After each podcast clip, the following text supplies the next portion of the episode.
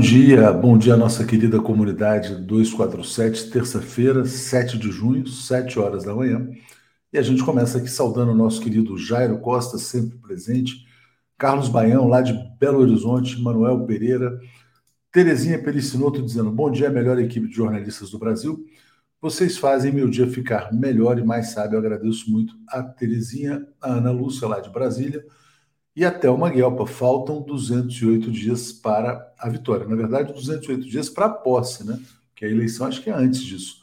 É, exatamente. Então, é para a vitória definitiva é tomar posse e devolver a democracia aos brasileiros. Né? Então, bom dia a todos os membros, assinantes, bom dia aqui ao Manuel Gonzalez, sempre presente aqui também, pedindo os likes, compartilhamentos, para a gente ter o maior alcance possível. Vou mostrar uma notícia rapidamente aqui para vocês, só para vocês terem a noção de como esse desgoverno Bolsonaro é totalmente antinacional, entreguista e improvisado. Né? Então, notícia chocante: ontem Bolsonaro convocou lá uma entrevista para falar do seu pacote sobre os combustíveis. O que, que ele quer fazer? ele quer conceder um subsídio aos caminhoneiros, ao diesel, para defender a sua base lá de apoio. E de onde vem o dinheiro? Ah, o dinheiro vem da privatização da Eletrobras. Então, a privatização da Eletrobras não tem nada a ver com equilíbrio fiscal, é entrega mesmo ao setor privado para oferecer mais um pernil para ser devorado pelos tubarões aí do, do mercado né, no Brasil. E o dinheiro, que é pouco, vão vender prática, vão entregar praticamente de graça a Eletrobras, vai ser usado no subsídio do diesel, né? O que me espanta é que essa entrega da Petrobras, da Eletrobras está acontecendo praticamente sem nenhuma resistência. Ontem foi realizada uma assembleia de Furnas que deu mais um passo para o entreguismo, uma liminar que, que havia aparentemente foi derrubada, e no dia 9, ou seja, depois de amanhã, já vai sair o valor da oferta. Está se falando mais ou menos em 35 bilhões de reais. Todo mundo que tem conta em banco deve ter recebido e-mail do gerente dizendo: olha, use seu fundo de garantia aqui na compra das ações da Eletrobras. Qual vai ser a consequência disso? A consequência disso é que o Brasil não terá energia barata. País que não tem energia barata não cresce. Então é condenar o Brasil ao subdesenvolvimento. O golpe de Estado vai avançando. O golpe de Estado já conseguiu saquear os brasileiros com a política de preços da Petrobras e agora vai consolidar o saque com assalto também na Eletrobras. Então, os brasileiros são assaltados quando eles enchem o tanque e eles vão ser assaltados mais uma vez quando eles acenderem a luz, quando eles acenderem o ar-condicionado, quando eles ligarem a geladeira, vão estar sendo assaltados mais uma vez pelos oligarcas brasileiros que vão comprar as maiores participações aí da Eletrobras sem resistência, né? Bom, Rosângela Pinheiro, bom dia, mais um dia de luta, estamos juntos. Obrigado aqui a Rosângela e quero destacar, a gente vai falar bastante sobre isso no programa também, o programa de governo do Partido dos Trabalhadores. Ele, de certa maneira, ele anula tudo que vinha sendo feito pelo golpe de Estado, mas ele não desfaz, né? Ou pelo menos não está deixando claro que vai desfazer. Muito importante o papel do Aloysio Mercadante nesse programa de governo. Ele coordenou todas as propostas. Tem vários núcleos lá na Fundação Perseu Abramo sobre os mais diversos temas, exatamente por ter coordenado um programa que é antineoliberal, que prevê, na verdade, a reconstrução do Estado brasileiro, que ele vem sendo tão atacado pela imprensa brasileira. A imprensa brasileira está a serviço dos oligarcas né? Então, o mercadante é visto como um inimigo dos oligarcas brasileiros que querem saquear o Estado. Por isso é que dizem: ah, não, mas veja bem, ele tem um temperamento difícil, ele é assim, ele é assado. Né? Enfim, precisava ter um ministro da Fazenda de mercado. Nem sei se o mercadante vai ser ministro da Fazenda, e acho que não será. Mas, enfim, ele tem um papel essencial no desenho desse pacote antineoliberal. Gostei, diz aqui a Ana Bastida, então vamos dar o gostei, vamos dar o like e vamos trazer o nosso querido Zé Reinaldo Carvalho. Cadê o Zé? Tá aqui. O comentário de Zé Reinaldo. Bom dia, meu caro Zé Reinaldo Carvalho, tudo bem? Bom dia, Léo, tudo bem? Bom dia, comunidade 247. Vamos dar o gostei, né? Vamos puxar o like aqui. Zé, hoje tem uma efeméride muito importante que diz respeito a todos os jornalistas, então passo para você apresentá-la. Exatamente. Hoje é Dia Nacional de Luta pela Liberdade de Imprensa. Nós já tínhamos há coisa de um mês assinalado aqui o Dia Internacional, mas há também uma data nacional em que se comemora a liberdade de imprensa, no momento em que a liberdade de imprensa está completamente vilipendiada no Brasil, e agora esse episódio que ocorreu na Amazônia, que não se sabe ainda o desfecho, teme-se muito pelo desfecho, em que um jornalista estrangeiro, o Dom Phillips, juntamente a um indigenista brasileiro, Bruno Araújo, é, desapareceram numa missão em que eles iam entrevistar em comunidades indígenas acerca dos problemas que essas comunidades enfrentam lá com madeireiros, narcotraficantes, é, garimpeiros ilegais. Enfim, é uma tristeza que no dia que transcorre a, a luta pela liberdade de imprensa, essa evocação, é, nós estejamos apreensivos com esses acontecimentos. E tem essa nota da ABI muito bem feita, que relembra é, uma série de violações que temos vivido no país sob o regime de extrema-direita comandado pelo Bolsonaro, é, muitas violações da liberdade de imprensa no país. Então, vamos intensificar essa luta. Agora, eu queria também, lembrar uma efeméride importante na área da cultura. Ontem nós lembramos o aniversário da Maísa. Hoje, uma outra grande cantora, uma outra grande compositora, que foi a Dolores Duran, uma das maiores é, compositoras e intérpretes do Brasil. Morreu muito cedo, com 29 anos, 29 anos, mas o dia 7 de junho é o dia do aniversário dela, que nasceu nesta data, no ano de 1930. Obrigado pela lembrança aí, Zé. E obrigado ao Glécio Tavares, está dizendo parabéns ao 247 e seus jornalistas, né? Importante, hoje os veículos da imprensa corporativa estão fazendo uma campanha é, em defesa, aproveitando a data né, da liberdade de imprensa, fazendo uma campanha em defesa do que eles chamam de jornalismo profissional. Então, eu queria aqui, na verdade, também abrir uma campanha em defesa do jornalismo profissional, comprometido com a defesa do Brasil e dos brasileiros, né? Porque a imprensa corporativa diz que faz um jornalismo profissional, mas não tem compromisso nem com o Brasil, nem com os brasileiros. Então, acho que é fundamental a gente fazer essa distinção entre dois tipos de jornalismo profissional. Eu prefiro o da mídia independente. É isso aí. Então, obrigado aqui. E aproveitando, né, Zé, você tocou nesse caso do jornalista do Dom Phillips, do Guardian, e do indigenista. Vou colocar essa notícia aqui, é muito preocupante, né? O Bruno Araújo Pereira, da FUNAI, ele vinha sendo ameaçado, estava recebendo ameaças lá na, uh, dos grileiros, madeireiros na Amazônia. Eles estavam visitando uma região do Javari, que é uma região de povos isolados, e teme-se pelo desfecho, como você falou. Então é muito grave. E é uma questão que o Paulo até tinha destacado uma informação, o Paulo está aqui na sala de espera, o Exército está demorando para entrar nisso, porque descobrir um eventual assassinato em meio à cúpula das Américas pelo governo Bolsonaro pode ser completamente desmoralizante. Então, trago essas informações para a gente já entrar no tema da cúpula das Américas, que é uma cúpula esvaziada. Por quê? Porque há um presidente latino-americano extremamente corajoso que é o Lopes Obrador, que decidiu não comparecer. Então, passo para você falar a respeito disso. Muito bem. Para o ano, quando a gente for falar da efeméride, do primeiro aniversário dessa cúpula, nós vamos dizer primeiro aniversário da cúpula do fiasco, porque ela já começa sob fiasco.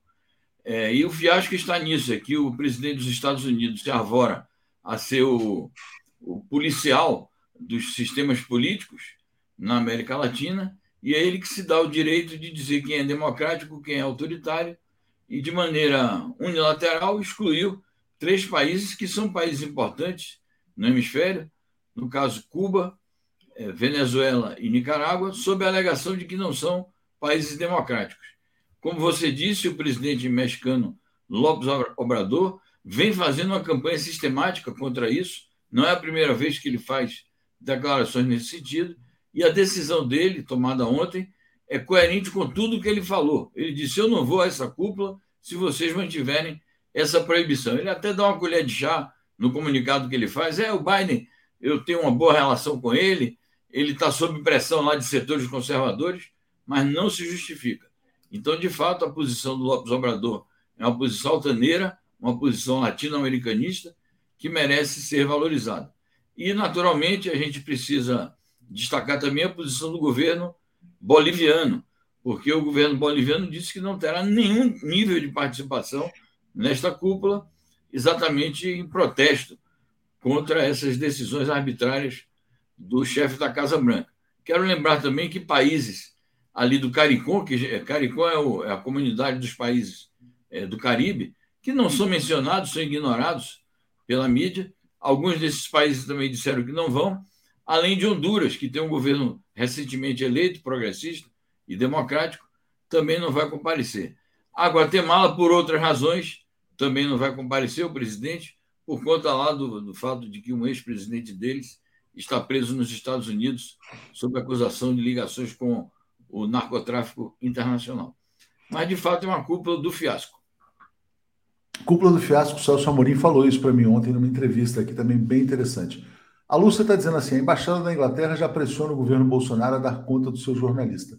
Fundamental a pressão, mas só lembrar que a Inglaterra apoiou o golpe de Estado que colocou o bolsonarismo no poder. Rui Abreu, mídia corporativa é profissional a defender os interesses dos bilionários. Assino embaixo da fala do Rui. O Flávio tá, o Ceno está dizendo assim: intensificar a luta pela liberdade de imprensa, me desculpe, mas vocês estão fazendo o contrário. Entendo a posição do Flávio, mas discordo, né? Já falei aqui sobre o caso que eu acho que ele está mencionando. Né? A nossa posição é muito alinhada à da ABI, da Associação Brasileira de Imprensa, condenando a censura a um partido político. É, Cadu Lacerda está dizendo: devemos admitir que o golpe foi bem dado. Seus principais objetivos foram quase todos atingidos: direitos trabalhistas, desmatamento, venda das riquezas e da soberania. Vai ser duro refazer a nação. Cadu, foi um assalto de um trilhão de dólares. Né? O Brasil tinha um PIB de 2,4 trilhões e ficou com um PIB de 1,4 trilhão. Lógico, tem um efeito cambial nisso aí e tal. As coisas podem melhorar com uma eventual uh, valorização da moeda brasileira, que virá com o governo Lula, mas foi o maior assalto de todos os tempos na história da humanidade, o golpe de Estado de 2016. E que está avançando quarta-feira, tem avanço aí na entrega da Eletrobras. Né? Zé, tem muitas notícias sobre a cúpula das Américas, é, que está acontecendo amanhã, eu acho que é o encontro do Biden com o Bolsonaro, né? mas eu quero destacar essa aqui. O secretário-geral da OEA diz que a cúpula das Américas reflete o compromisso dos Estados Unidos de renovar a aliança hemisférica. Esse cara é o Luiz Almagro, uruguaio, trabalhou no governo Mujica. Quero te perguntar, Zé, ele já tirou cidadania estadunidense? Porque realmente o comportamento dele é muito estranho. Diga, Zé. Exato. É, a cúpula, de fato, ela começa efetivamente amanhã, com a chegada dos chefes de Estado, os, os que vão comparecer, e além da, da reunião propriamente dita, os encontros bilaterais que o Biden terá com alguns dos seus convidados. De fato, o Luiz Almagro talvez seja dos secretários-gerais é, da OEA o que mais expressa aquilo que disse um diplomata cubano lá no início da Revolução Cubana, quando ele disse que a OEA é o Ministério das Colônias dos Estados Unidos, porque sempre a OEA tem se comportado assim, sendo uma espécie de caixa de ressonância da diplomacia estadunidense, do Departamento de Estado norte-americano. Mas o Luiz Almagro, ele realmente ele é inexcedível no entreguismo e na submissão ao imperialismo estadunidense. Ele que foi, como você disse, membro do governo do, do Mujica, ele foi um dos, dos representantes é, da política externa da Frente Ampla, que é um partido progressista é, no Uruguai, de grande importância, mas é, efetivamente ele traiu os ideais da Frente Ampla e o próprio programa de governo que, pelo qual o, Mujica tanto trabalhou. É preciso lembrar que o Luiz Almagro, ele, é, na gestão como secretário-geral da OEA, ele tem se destacado pelo intervencionismo, pela luta para desestabilizar é, países democráticos, regimes populares.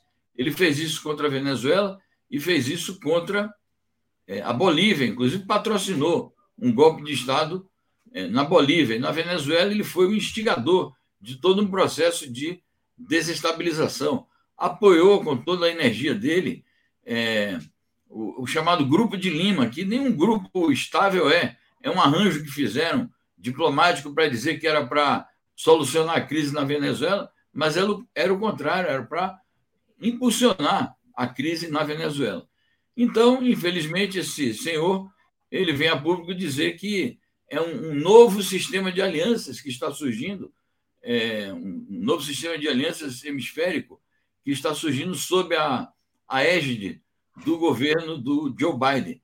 E é preciso lembrar que ele serviu também ao Trump, ele fez eco das políticas externas do Trump. Então, de fato, ele é muito alinhado hoje com as posições dos Estados Unidos, anti, é. anti-latino-americanas. Anti-América Latina, exatamente. Laurita está dizendo: tem conta no Itaú, estão oferecendo comprar ações da Eletrobras. Na verdade, não é para defender o Itaú, não, mas todos os bancos, inclusive os Isso. bancos públicos, estão oferecendo ações da Eletrobras. É um escândalo, né? Mas enfim.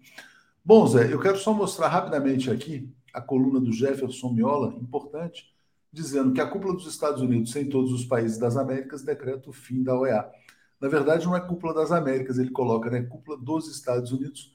A OEA está muito desmoralizada. Esse Almagro realmente fez um papelão tremendo, confirmou essa hipótese aí de Ministério das Colônias e as pessoas, muitas pessoas defendem uma nova organização, né, a partir do que seria a CELAC, enfim, uma coisa diferente.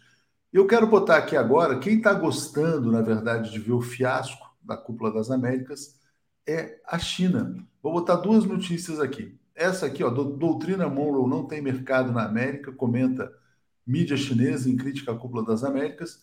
E uma matéria que a gente publicou ontem também, uh, muito importante, dizendo que a América Latina não é mais quintal dos Estados Unidos, afirmação do Global Times. Então, passo para você falar sobre a reação chinesa.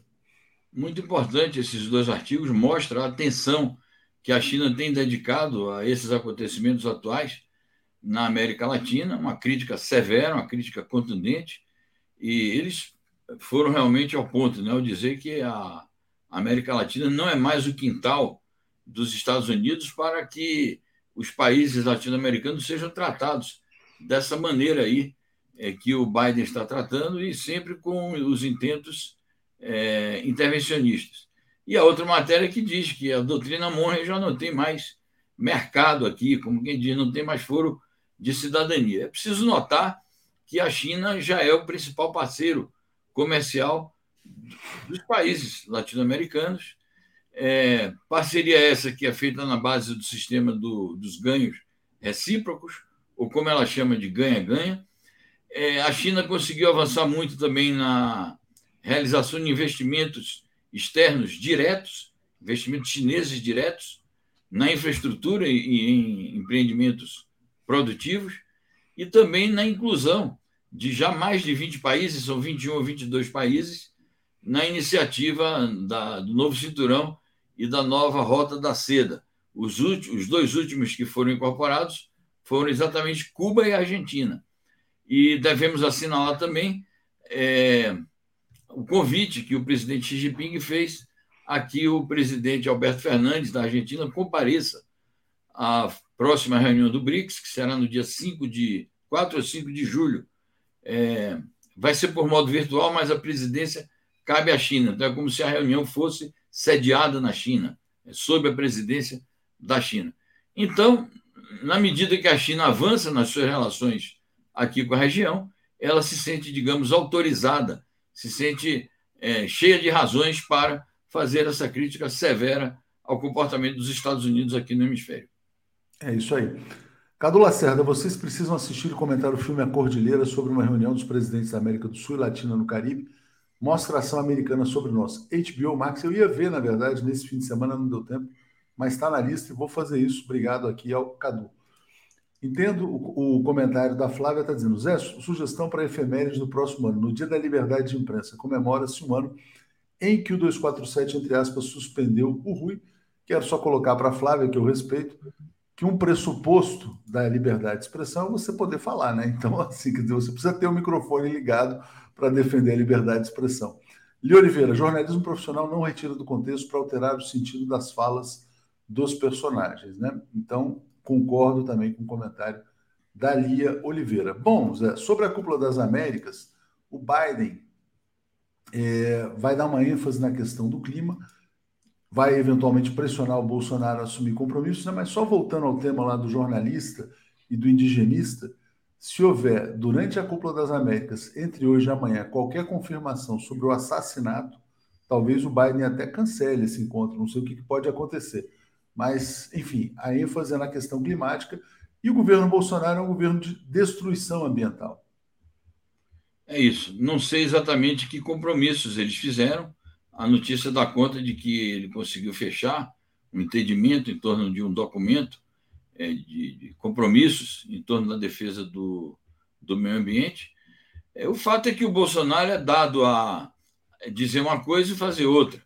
Então, a essência dele de destruidor da Amazônia, de, de violador dos direitos humanos das comunidades é, indígenas, isso não vai mudar é, com a assinatura dele em algum papel que seja apresentado pelo Biden. Né? O Biden está realmente tão desesperado, da, da, mesma maneira como o, Bolsonaro está desesperado com a questão eleitoral no Brasil, o Biden está desesperado para ter algum trunfo diplomático em face de tantas derrotas que ele tem sofrido na gestão dele. Primeiro foi aquela saída desastrada do Afeganistão, e segundo foram, foram todos os episódios é, relacionados com o conflito na Ucrânia, que ele não consegue é, minimamente desenvolver uma ação produtiva, diplomática, que leve a um cessar-fogo ou um acordo de paz. Ele tem falado a linguagem das sanções e do militarismo. Então, é, ele está apresentando essas questões de meio ambiente, de democracia, de um novo ciclo de investimentos. Vamos ver que, que investimentos serão esses que ele fará aqui. Mais uma vez, eu remeto à questão chinesa. A China tem avançado muito na realização de investimentos diretos aqui na região, que estão ligados à infraestrutura e empreendimentos produtivos, além de relações comerciais intensas, com um fluxo bilateral bastante ativo. Então, é, pode ser que tudo isso seja um golpe publicitário, mais um desses documentos que ficam aí é, nas gavetas. Depois que são lançados, a mídia faz um carnaval em torno deles e depois ficam nas gavetas das chancelarias, porque, no caso do Brasil, é, uma mudança efetiva nessa questão ambiental só acontecerá com a mudança é, de governo que a gente espera ocorra a partir do dia 2 de outubro. Coincidentemente, né, Zé? A gente teve o um encontro Alckmin e Lula ambientalistas no fim de semana, compromisso com a defesa da Amazônia assumido pela chapa Lula Alckmin, e agora a gente tem essa tragédia aí com o jornalista, né? Bom, vamos lá, deixa eu botar aqui a notícia sobre a Colômbia, Zé. Candidato derrotado da terceira via não indica o voto em Petro. Sérgio Fajardo, o nome dele. É, mais um, então, que vai se bolsonarizar lá na Colômbia? Então, é isso. Ele tentou de todas as maneiras é, se aproximar do, do Bolsonaro de lá, mandou um documento para o Hernandes é, propondo emendas no, no programa do Hernandes, se é que o Hernandes tem algum programa, porque ele foi um candidato improvisado, então ele tentou uma aliança com o candidato da extrema-direita, só que o candidato da extrema-direita não aceitou as propostas que ele fez. É como quem disse: se você quiser me apoiar, apoie, mas eu não vou alterar aqui as minhas posições. Naturalmente que é, é uma posição, claro, que é reprovável, porque é uma insistência nos pontos de vista de extrema-direita. Agora, a posição desse Sérgio Fajardo é lamentável.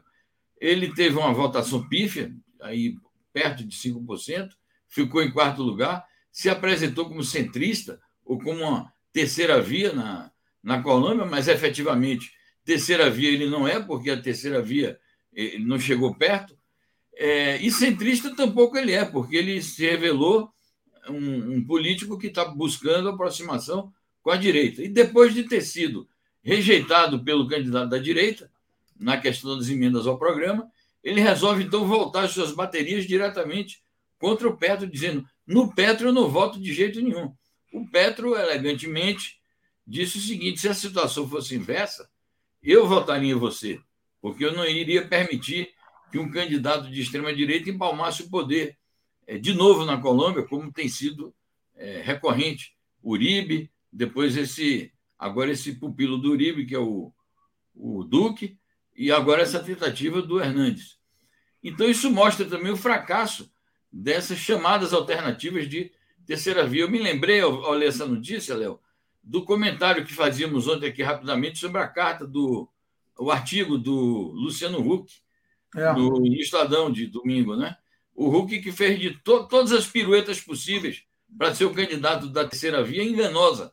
Ele, na verdade, queria é, ser o candidato da direita, e foi por isso que ele, junto com alguns parceiros, é, eu nunca me esqueço disso, ele proibiu a, a, aqui uma articulação que havia de forças democráticas, de centro e de centro-esquerda, é, declarasse apoio à campanha do Lula livre, na época que eles achavam que o Lula ia continuar preso eternamente, não iria sair da prisão e queria prevalecer algum tipo de candidatura dessa natureza. Então, a terceira via é um fracasso total em toda parte. É isso aí. Zé, guerra na Ucrânia. Bom, o Zelensky dizendo: cidade do norte da Ucrânia vive lutas ferozes nas ruas. O Zelensky ontem dizia o seguinte: quer dizer, que ele está sofrendo muita pressão para encerrar a guerra. Uh, há um cansaço com a guerra depois desses 100 dias, um prejuízo econômico brutal para a humanidade. E falta eventualmente uma rendição ou um acordo. Né? Como é que você vê a posição do Zelensky nos dias atuais nesse cenário de cansaço? É isso. Ele é, acrescentou a essa declaração dele, é, que consta também nessa notícia, ele acrescentou um reconhecimento, que é uma coisa tão óbvia, né? Como ele não iria reconhecer? Não estava reconhecendo, agora resolveu reconhecer é, a, a, grande superioridade das forças militares russas em face das dele. Certamente que ele diz isso é, para chamar a atenção das potências ocidentais de que é preciso mais armas mais ajuda militar. Mas o que tem acontecido, e isso é o que explica os bombardeios que a Rússia tem feito em alguns lugares, inclusive retomando os bombardeios em Kiev, é que a Rússia tem conseguido sistematicamente destruir esses armamentos que chegam do Ocidente.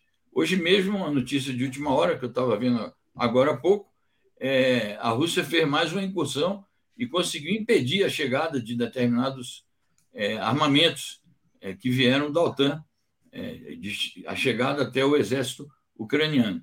Então, de fato, essa pressão existe. Ele procura, quando ele diz que estão havendo combates ferozes nas ruas de, é, do, das cidades do Donbass, é para dizer que estão fazendo uma resistência heróica.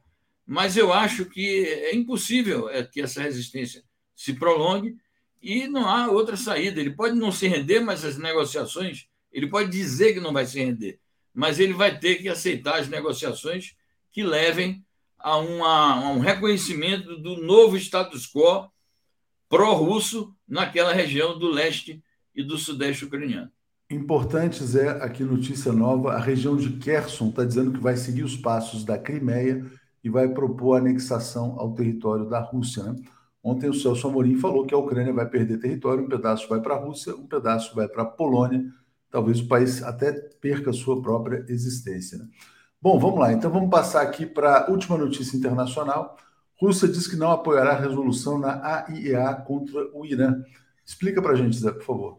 Bom, é, desde que o Trump se retirou do acordo nuclear, é, que tem sido feita a tentativa, quer dizer, desde que ele saiu do poder, ele tinha se retirado do, do acordo, é, tem sido feitas tratativas no sentido de retomar este acordo.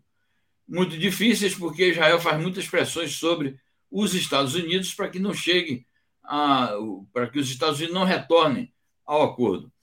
E sempre que o acordo avança, Israel aparece para fazer pressões sobre a IEA, que é a Agência Internacional de Energia Atômica, acusando o Irã de ter avançado o sinal na, na sua capacitação para fabricar uma arma nuclear, algo que o Irã nega. O Irã diz que a energia nuclear do país é voltada para o uso pacífico.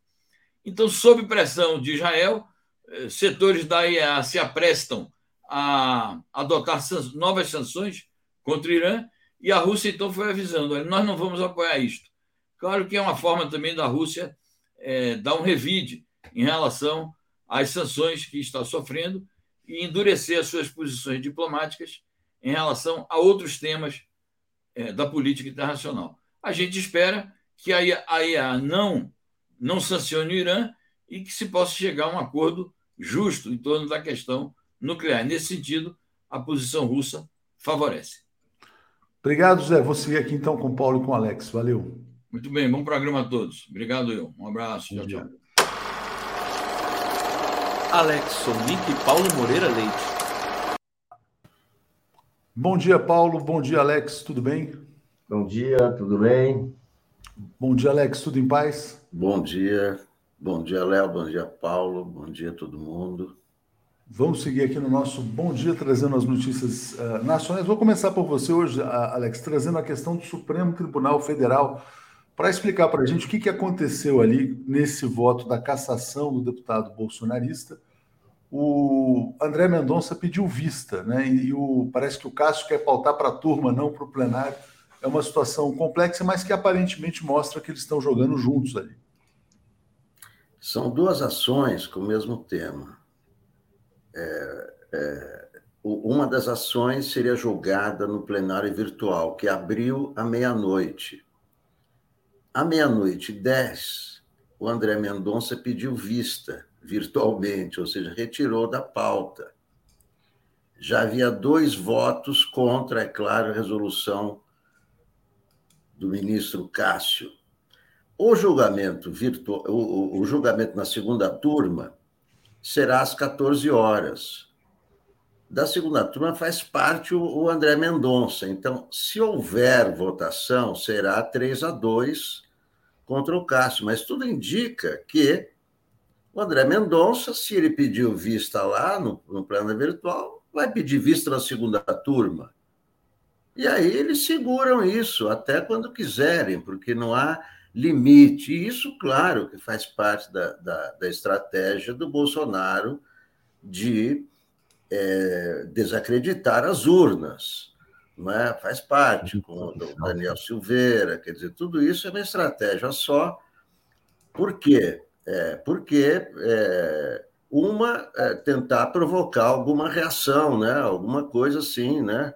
algum motim nas ruas, um protesto violento, etc. Foi fraude, foi fraude. Não é? A outra é, é, é, manter o seu grupo unido. Olha, nós perdemos, mas foi fraude. Assim como Trump, até hoje sustenta que foi fraude, que ele só perdeu porque eles não perdem, né? Essa gente não perde nunca, então só perdemos por causa de fraude. Então vamos nos manter unidos como o Trump lá. O Trump está tá lá né, muito bem é, classificado nas pesquisas e etc. Né? Então, é, é isso, é horrível. São os dois, quer dizer, dois ministros do STF, como jamais se viu, né? É, totalmente alinhados aos interesses do Bolsonaro, né? né? Aí, aí sim é um claro motivo de cassação, né? Porque é um total desvio de, de, de, de, de finalidade. Eles querem acabar com o precedente né? porque o caso do deputado Francisquini ele foi o primeiro a ser condenado por fake news. E qual é o medo do, do, do, eh, do, do Bolsonaro? O que, que isso mostra? Ele primeiro mostra que sem fake news ele não vive. Né? A campanha do Bolsonaro sem fake news fica inviável. E a outra, ele quer, ele quer manter fake news na campanha, mas não, não, não quer ser punido, como ameaçou Alexandre de Moraes. Então, essa é mais uma ofensiva que tem como alvo principal o ministro Alexandre de Moraes. Paulo Moreira Leite, olha só, Mendonça suspende julgamento sobre o deputado, dois votos pela cassação. O André Mendonça e o Cássio Nunes montaram ali, vamos dizer assim, uma barreira de proteção bolsonarista no Supremo? Quer dizer, como é que eles estão jogando? Olha, uh, se desculpa, eu vou fazer uma autorreferência, mas quando nós discutimos isso ontem, né, Alex? Eu falei que ao contrário da ideia de que o Bolsonaro ia ser derrotado assim por goleada, né, era muito possível que houvesse como reação o pedido de vistas, que é o que nós estamos assistindo. Ou seja, por que, que nós estamos assistindo isso? O pedido de vista, a gente sabe que é um ato extremo, é um ato duro. Você está em minoria, você confronta a maioria utilizando um recurso regimental, mas que é claramente um recurso uh, problemático de quem não quer se submeter à vontade da maioria. Isso já foi utilizado em várias ocasiões, mas agora, no momento, numa votação crucial, eh, como a, a, a questão do a cassação do Francisquini, é claramente, é claramente uma etapa, um primeiro ensaio de uma tentativa de truncar as eleições, de melar as eleições, e se utiliza para isso de, de, de vista o pedido de vistas, que é assim, simples, trivial Mas, como nós sabemos, ele, pelo regimento, ele é obedecido. É gravíssimo o que está acontecendo, porque de fato, né? De fato, dois ministros ali eles podem fazer um estrago. Muita gente sempre recomenda, né, o livro, acho que é do Felipe Recondo, chamado Os Onze, né? Que é sobre os 11 ministros do Supremo Tribunal Federal. Eles dizem que existem 11 Supremos Tribunais Federais no Brasil. É uma situação realmente delicada. O Flávio Santos está dizendo o seguinte: Uh, lembro do primeiro, do primeiro programa do Rui aqui, o Exército ocupava o Rio e vocês desnorteados afirmando que isso era marketing do Temer. Só o PCO orientava para o avanço dos militares. Vocês perderam análises como essas. Agradeço aqui ao comentário do Flávio. E Arnandes, Arnandes Leite dizendo: os ministros não podem apresentar seus votos independente da vista pedida? Eu acho que não. Eu acho que quando tem o pedido de vista, interrompe, né? Ninguém vota. Não sei se vocês sabem responder. É o que eu aprendi. É o que eu aprendi. O visto interrompe, de vistas interrompe o julgamento.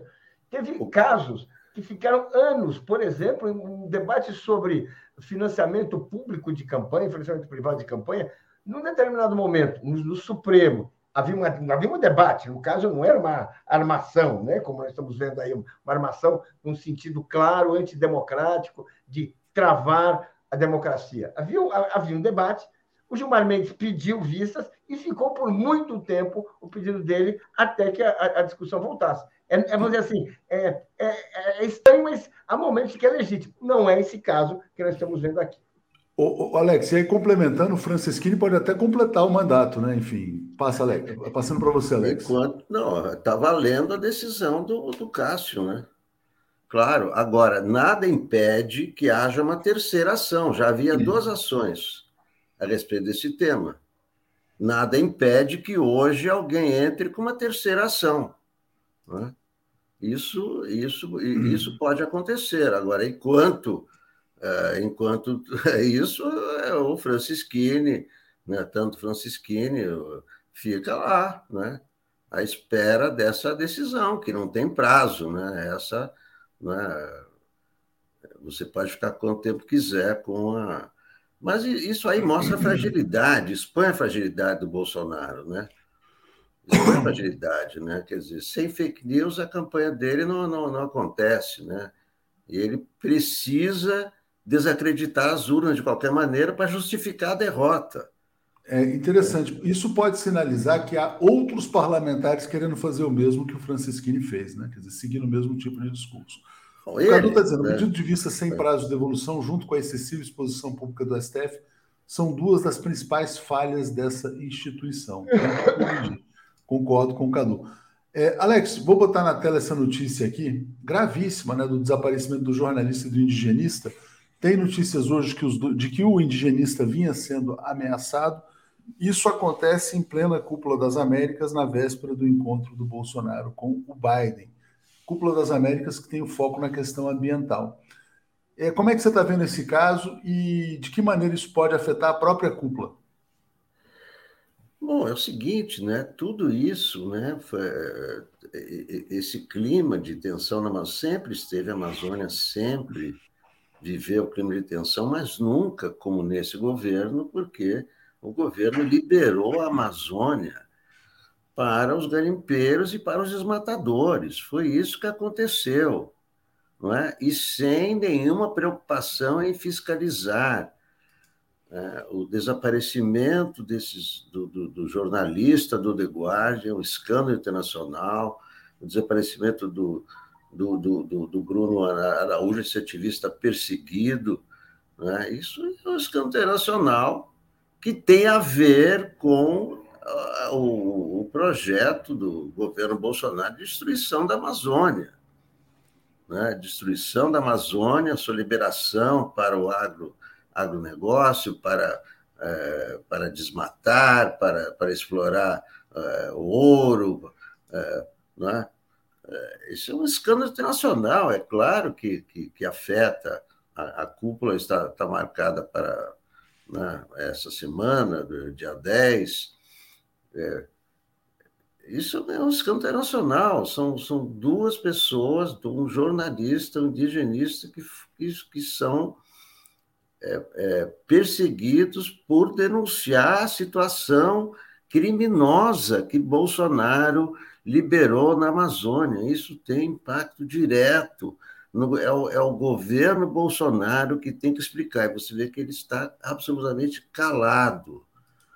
O governo não diz uma palavra sobre esse desaparecimento. Provavelmente porque vai esconder a verdade até depois da cúpula. Né? Eu estou botando aqui, Paulo, a notícia do Guardian, né? esposa do, do jornalista dizendo que cada segundo conta, né? Desesperada Alessandra Sampaio, mulher do Dom Phillips. E vou botar aqui também uma nota, vou passar para você, já já eu acho a nota aqui, uma nota do Exército bastante estranha, dizendo que vai esperar uma ordem e tal, ainda não tem uma pressa em atuar nesse caso aqui. Estou ampliando aqui, mas já, já passo aqui para você.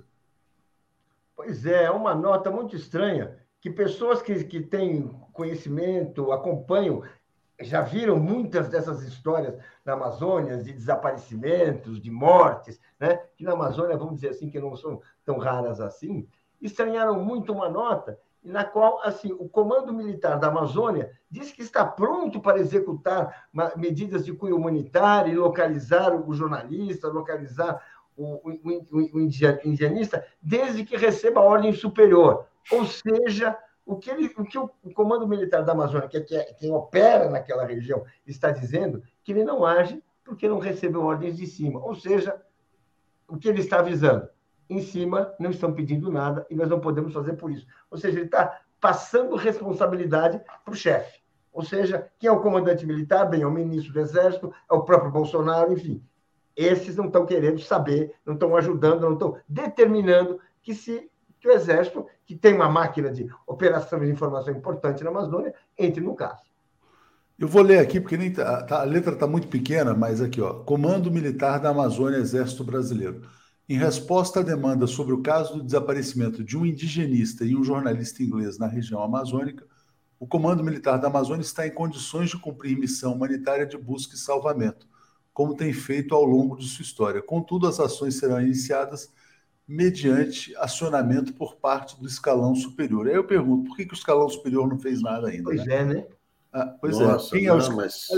É. Mas que nota vergonhosa o Exército dizer que precisa de ordem para salvar duas pessoas que estão ameaçadas. Não, Desaparecidas, Olha, né? Desaparecidas. Não. Realmente. Alex, ele precisa de ordem superior. Ele precisa que o comando do Exército mande ele fazer isso. Sim, é assim, pois é, é isso que eu estou dizendo, que o Exército. Uma decisão hierárquica, hierarquizada. É. Não é isso que eu estou dizendo, que é uma vergonha o Exército. o chefe não está mandando. É isso que ele está dizendo. É, isso que exato. ele está dizendo. Exato, lamentável que o Exército tem esse papel. Não é o Exército que sempre foi, né? Já o braço amigo, não sei o quê e tal. E, e na, na, Amazônia, mas procurar alguém na Amazônia vai procurar uma agulha no palheiro. Imagina aquela imensidão da, da, da selva, só o exército é capaz de, de, de, fazer, de fazer isso, né? Só o exército, isso na primeira hora já tinha que ser, se, se colocado, não é? Para, para localizar essas pessoas, porque... Só para esclarecer, né? o exército, as instituições militares, elas têm hierarquia, elas andam quando recebem uma ordem. É isso que ele está dizendo, quem devia dar a ordem não deu. É isso. Sim, que é o comando do Exército. Estou dizendo a mesma é coisa. Estou dizendo a mesma coisa, que essa ordem deveria ter sido dada na primeira hora do, do desaparecimento. Mas não Isso deixa não de ser. Não deixa, o papel do Exército. Não deixa de ser uma vergonha, como disse o Alex. O, o Max está dizendo assim: Exército Brasileiro, a mão amiga da corrupção. E Lu Mendelson está dizendo: ó, quem é o chefe das Forças Armadas? Estavam se referindo a ele, né? O Coiso. Deixa eu ler um superchat aqui da Elaine Perati dizendo: Estou aqui desde o início, te entendo, a Tuxa STF derruba seu canal depois de tanta luta, mas não posso deixar de protestar, nem é tanto contra você, mas contra a esquerda medrosa que não defende ninguém. Vamos desinscrever, volto quando o Rui voltar. Entendo seu comentário, agradeço, mas, enfim, quer dizer, é uma decisão tomada e já explicada aqui bastante, né? Bom, deixa eu ler outros comentários que chegaram. Luiz Alberto Hussenck. Gilmar Mendes usou e abusou desse expediente, está falando sobre a questão do Supremo, né? Dantas, o banqueiro ratão, sempre se beneficiou. Thaís Neves, é absurdo ter dois empregados do Bozo no STF, né? Aliás, hoje tem uma coluna do Merval Pereira também dizendo que o Cássio Nunes é um pau mandado do Jair Bolsonaro. Interessante, ele joga em sintonia com o André Mendonça, né? Paulo, eu vou abrir aqui uma notícia muito importante, a gente, que inclusive é o tema do Bom Dia de hoje, que é o programa de governo do ex-presidente Lula. Né?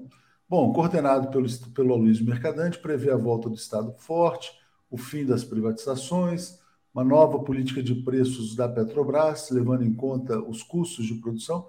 Política de preços, na verdade, das, dos preços, não fala exatamente a política de preços da Petrobras, mas fala preços da energia, do petróleo, dos combustíveis e tal, tem que levar em conta os custos internos e não internacionais. Fala dos bancos públicos, enfim. O programa deu muito trabalho, são mais de 90 núcleos lá, coordenados por ele na Perseu Abramo. Ele fala que são as ideias força que vão orientar um novo programa, que vão orientar as propostas específicas, né? Bom, uh, ao mesmo tempo em que sai esse programa de governo, o desmonte está acelerado, né? Essa semana provavelmente vai se liquidar a entrega da Eletrobras.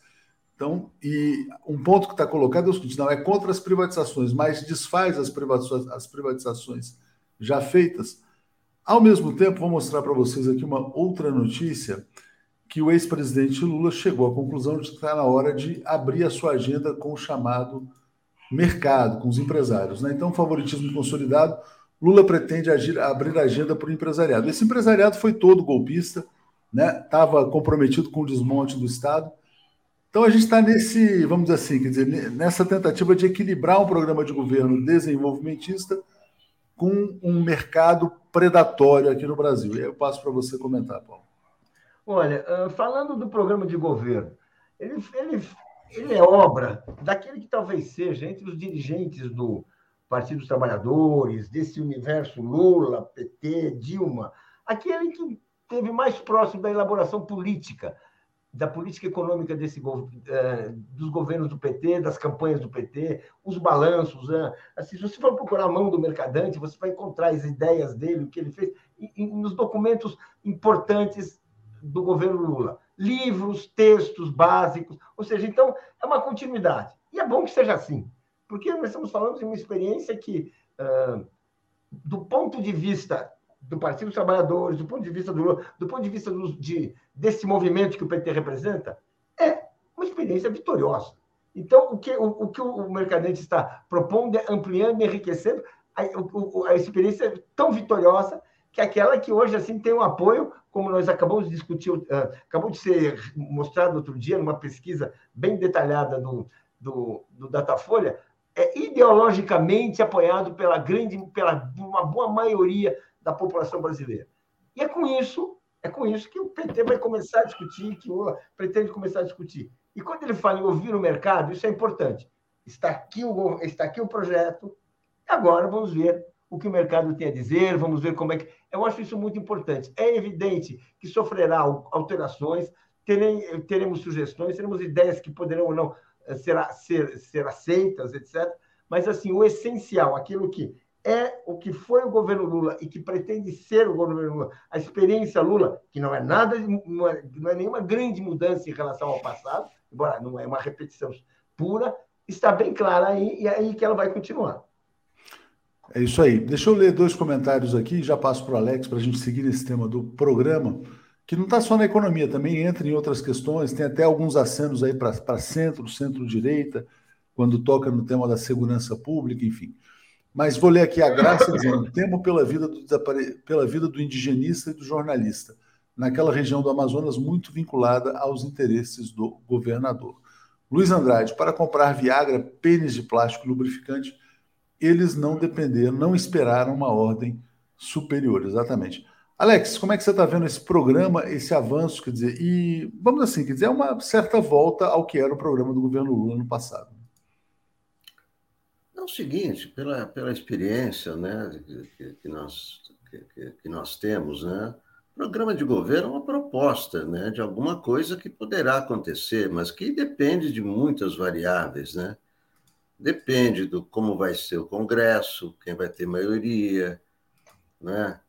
é, depende é, como vai estar. Ninguém sabe como está o, o, caixa do governo, só quando chega lá é que sabe como está.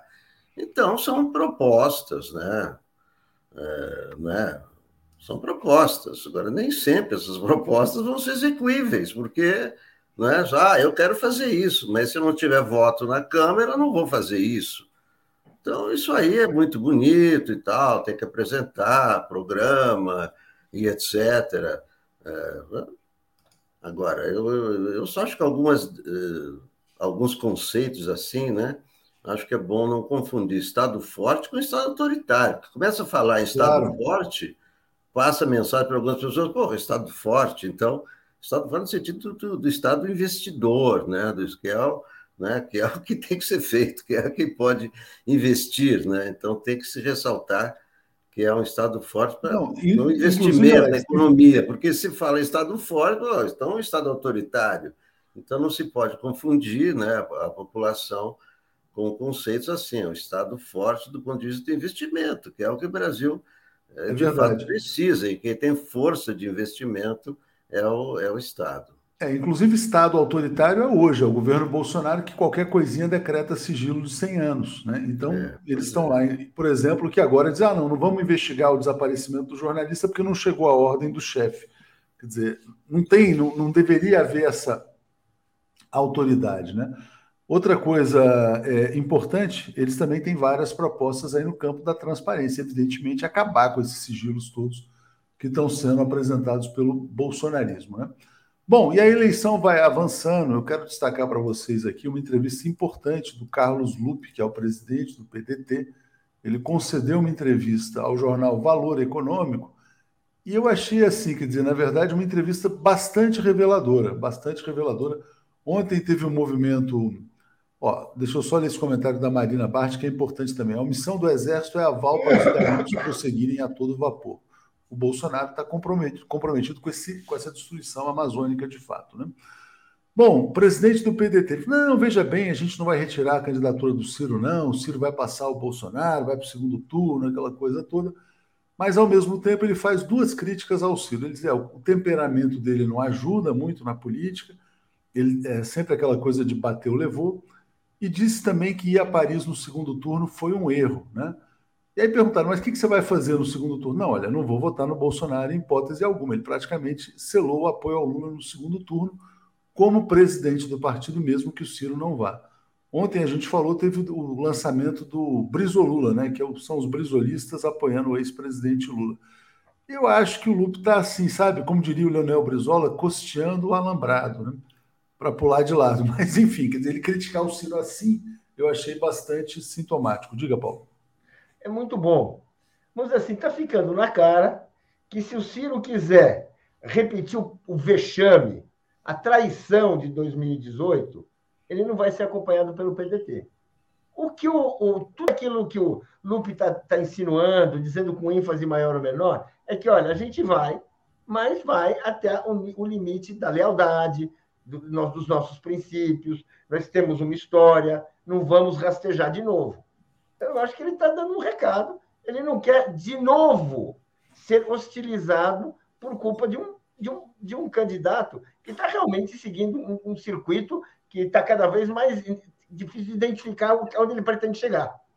Não sei se vocês veem, o, o, o, o Nassif já tem uma teoria de que o Ciro está numa articulação que envolve militares, uma coisa completamente outra, fora da democracia. Quer dizer, já está nessa, segundo o Nassif.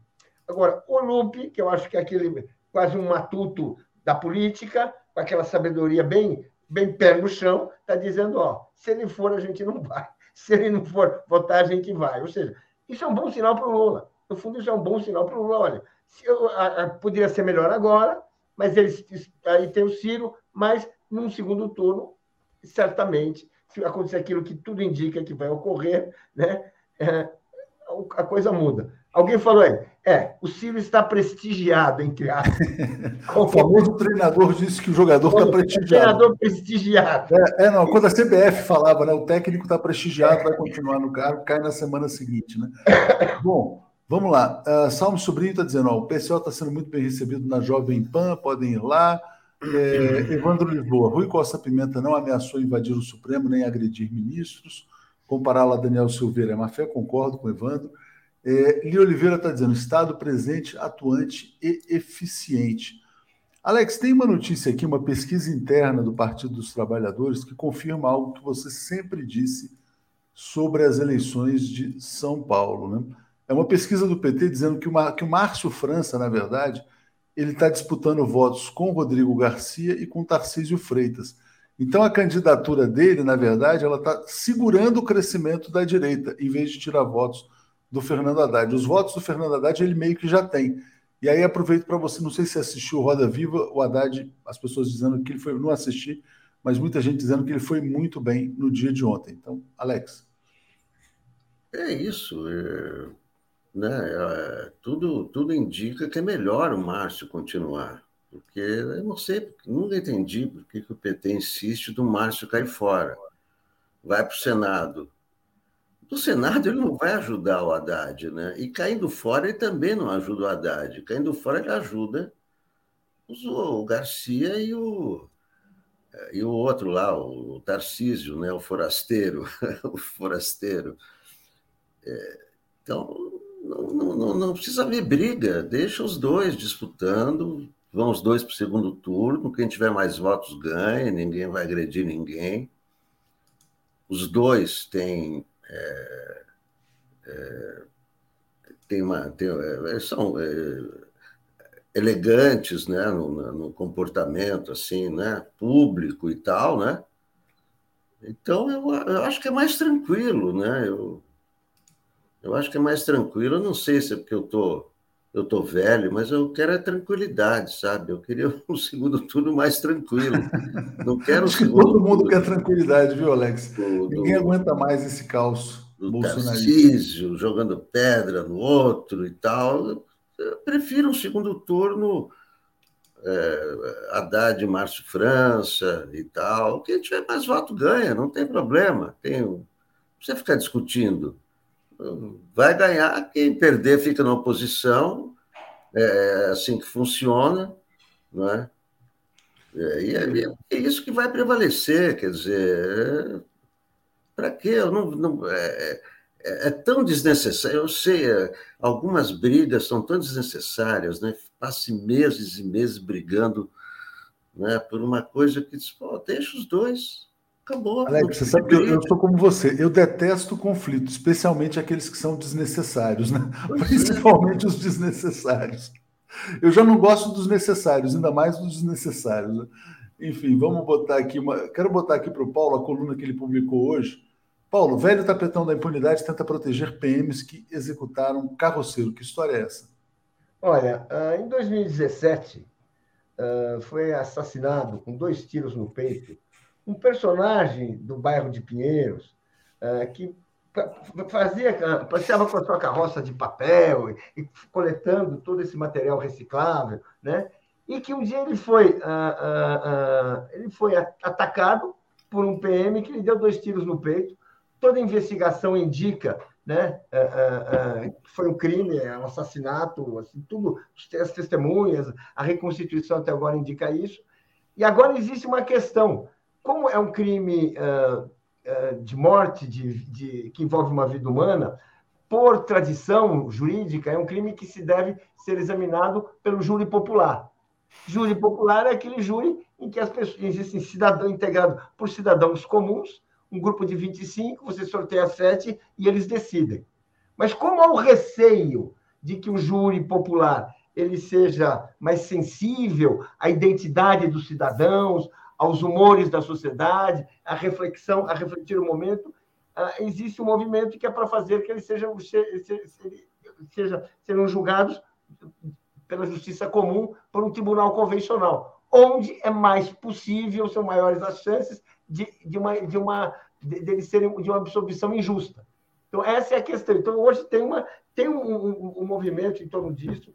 A gente é, não custa lembrar que quando o, o Ricardo foi morto, ocorreu, foi assassinado. Teve um ato na, na, na, na, praça, na Praça da Sé, a Central da Sé recebeu milhares de militantes, e, e uh, estava lá o, o, o padre Júlio Lancelotti, o Audálio Dantas, que anos antes havia discurso feito, uh, esteve presente na Praça da Sé, na ocasião da morte do Vladimir Herzog, foi lá e fez um discurso, ou seja, teve um, um movimento assim, essa história, uh, uh, a história, a, a, a defesa da, do, do, Ricardo, a denúncia dessa violência da PM, ela foi uma espécie de um renascimento democrático em São Paulo e que agora se procura combinar, combinar garantindo que, pelo menos, você tenha um, um, um julgamento nas condições determinadas pela lei, que é garantir o direito de que a, pessoa, os, os, criminosos sejam, enfrentem um júri popular e os acusados enfrentem um júri popular e não um tribunal fechado com aquelas decisões que a gente sabe como são.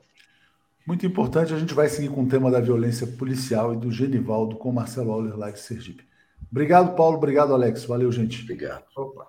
Tchau. Apresentação de Daphne Ashton. Bom dia, Daphne. Tudo bem? Tinha esquecido da Alex. Não saiu.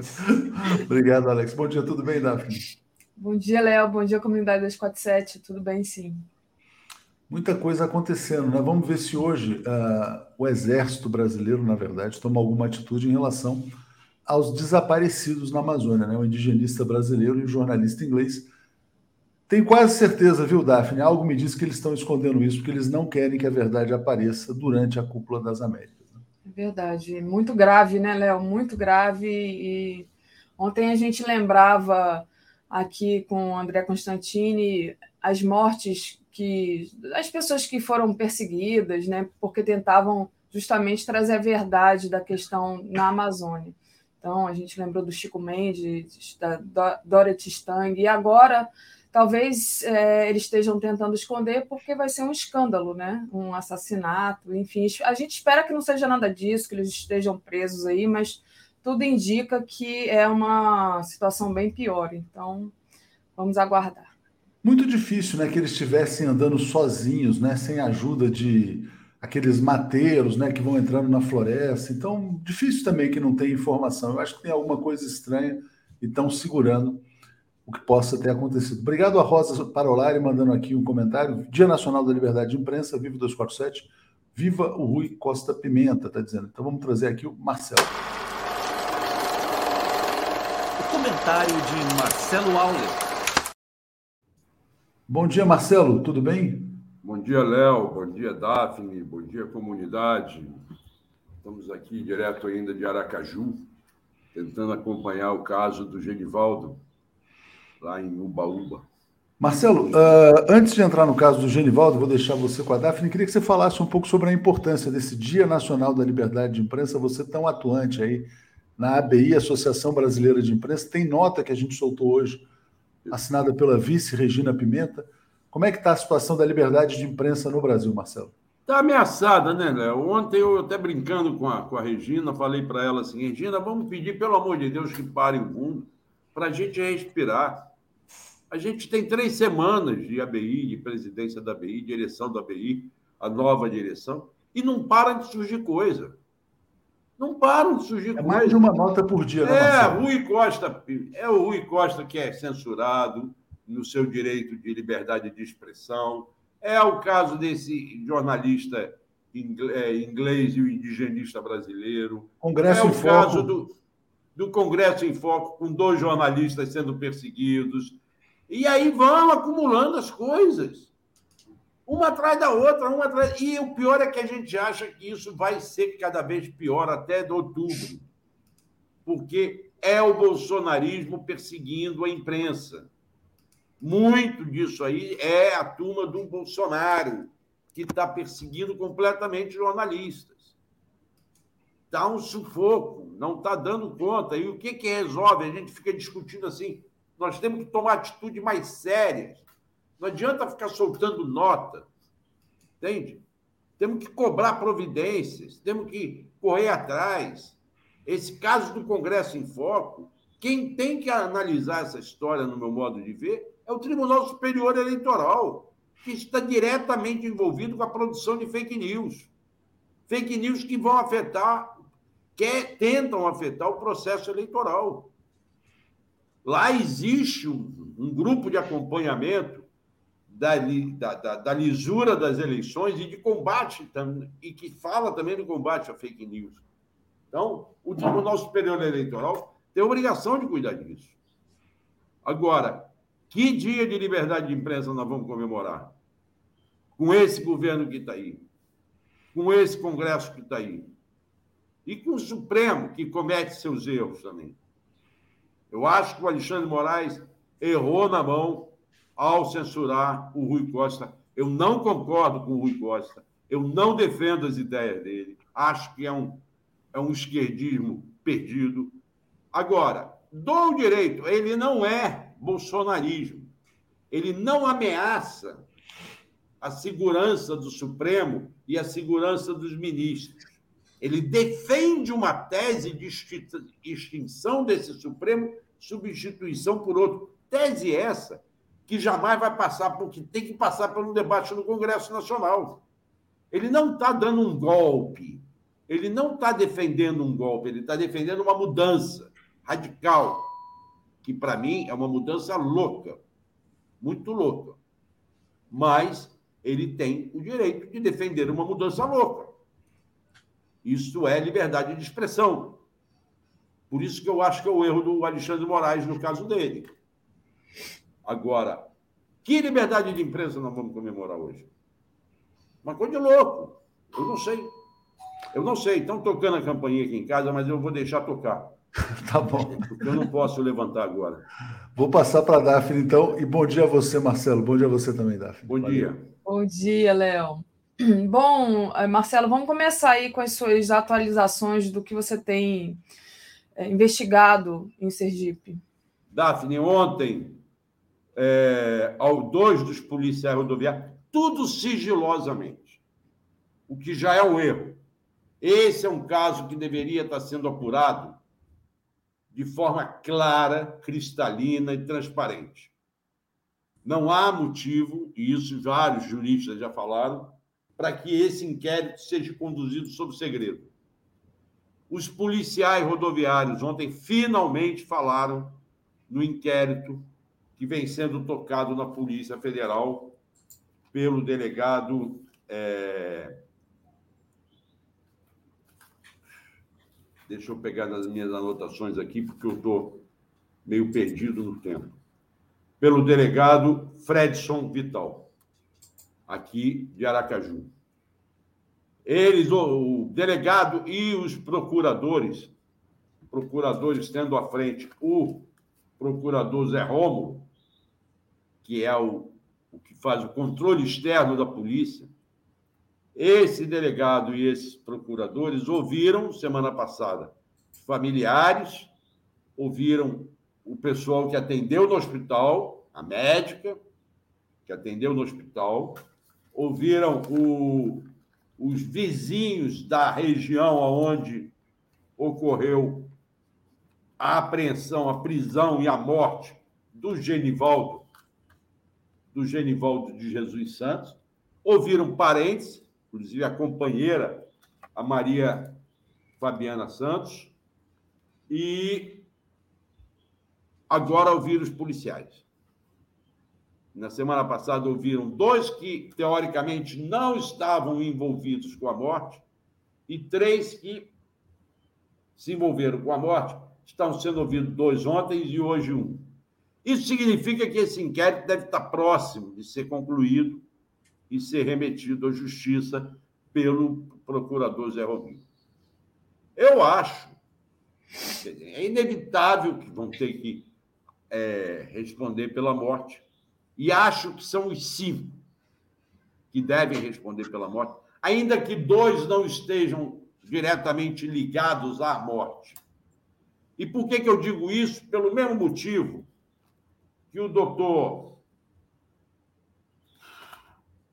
Deixa eu ver o nome dele aqui. Doutor, o professor Ives Melo, que junto com a advogada É, é muito nome para me lembrar agora. Fica tranquilo. É. A gente está aqui tranquilo, esperando você achar o nome da advogada. A advogada Aquela... Mona Lisa Batista. Mona Lisa. Entraram com pedido na justiça da prisão dos policiais rodoviários federais. E aí eles usam uma tese que aí pode justificar essa prisão a da falsidade ideológica. Porque fizeram o BO, assinaram o BO. Porque o BO é totalmente diferente do que mostram os vídeos. Exato. Houve mentira no. Nós já tínhamos dito isso aqui. Houve mentira, houve uma falsa informação, houve uma falsa comunicação de fatos. Isto é crime. E isto por si só, eu não conversei ainda com o professor Ives Melo, tá? por si só, no entender dele, já justifica que esses policiais sejam presos é, preventivamente. Os policiais estão escondidos, os policiais estão afastados. A Polícia Federal jamais imaginou que fosse viver por esse momento. É, esse episódio vai ser um divisor de água e espero que um divisor de água para melhor da Polícia Rodoviária Federal, mas ainda temos muitas respostas a dar. A família, como eu falei aqui no Bom Dia no domingo, eh, não sei se você chegou a ouvir, Daphne, porque lá em Maceió, não sei se você estava ocupado ou não, a família tem uma certa divisão. Eu ouvi. da esposa, né? É, porque a, a, mãe, a mãe, a mãe a mãe do, do, do, do Genivaldo, Genivaldo, que é a dona Maria Vicente de Jesus, que é uma nordestina dessas arretadas mesmo, aos seus 74 anos, esta senhora criou 12 filhos. 12 filhos com o marido dela, José Maria, que morreu muito cedo. O marido dela morreu aos 59 anos. Agora, ela criou 12 filhos pegando na enxada. Ela disse: Eu plantava nesse terreno aqui até recentemente. E é, é, ela teve todo um cuidado especial com o Genivaldo.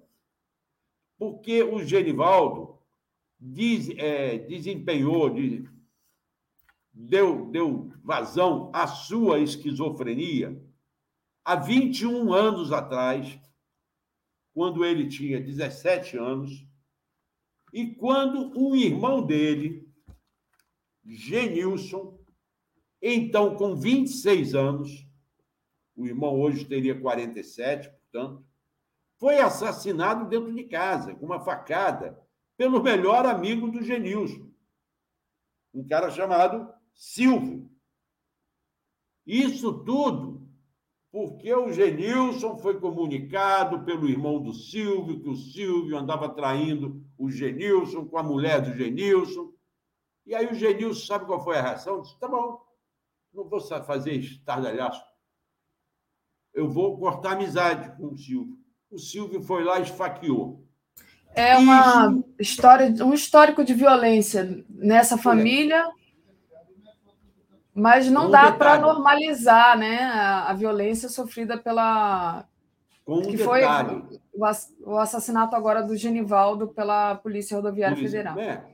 Com um detalhe: todo mundo sabe quem matou o Genilson. Nunca ninguém foi respondeu por esse crime. E agora? A Polícia Rodoviária não vai responder pelo crime do segundo filho da dona Maria Vicente? Exato. que foi assassinado. Aí, o que, que acontece? Nesta época, o Genivaldo desenvolveu a esquizofrenia. Segundo a dona Maria Vicente, ele virou uma criança de novo.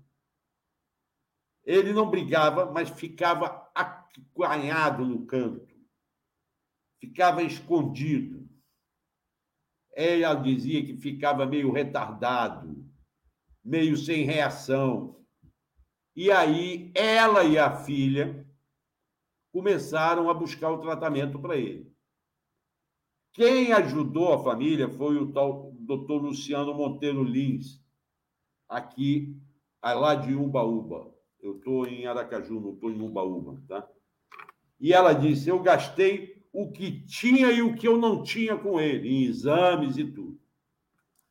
E ele, ela então conseguiu, depois de muita luta, ele estabilizou. Há 20 anos ele toma remédio controlado.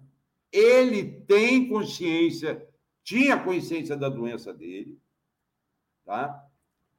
E ela demorou um tempo com a, com a, com a filha para conseguir o benefício de prestação continuada para ele, que é o benefício que o INSS paga para aquelas pessoas que, por problema de saúde, não podem trabalhar, que corresponde a um salário mínimo. Foi há, 20, há 17 anos, esse episódio se deu há 21 anos. Há 17 anos, a Maria Fabiana conheceu o Geníval. A dona Maria Vicente, mãe, era contra. O entendimento dela com as suas limitações de uma pessoa da roça, de uma pessoa que não estudou, era de que o filho com esquizofrenia não podia assumir a função de chefe de família, não daria conta de responder por uma família. Mas o Genivaldo e a Maria Fabiana juntaram os trapos. Num primeiro momento, na própria casa da dona Maria Vicente, depois numa casa em que a mãe da Maria Fabiana fez para ela. A Maria Fabiana era, na época, agricultora, catadora de laranja, fazia bicos na agricultura e passaram, é, é, o, passaram a viver com benefício, BPC, benefício de prestação continuada de um salário mínimo. Tá? Viveram assim por 17 anos. A esposa, companheira, se entendia com a família, mas a família não achava legal essa relação. Ah, esse problema. Há alguns meses, o Genivaldo saiu da casa da, da, da Maria Fabiana, da casa que ela dividia, ele dividia com a Maria Fabiana. E estava morando numa outra casa sozinho. Era isso que fazia com que ele, diariamente, fosse à casa da irmã do outro lado da rodovia para almoçar. Ele ia roubar comida lá, ganhava um prato de comida lá, ou ganhava uma feirinha, como diz a mãe dele, falou para mim no sábado, que ela mandava comprar uma feirinha para ele levar frutas para casa para ter o que comer. A Maria Fabiana me garante que esta mudança de casa foi consequência da esquizofrenia, que ele quis morar numa casa maior que ela era contra porque achava que era gastar um dinheiro de aluguel à toa, para quem vive de um salário mínimo. Mas disse que os dois continuavam se encontrando, que esteve com ele na véspera dele morrer à noite. Ele foi visitá-lo em casa. Até porque, há sete anos atrás, eles tiveram um filho, o Enzo.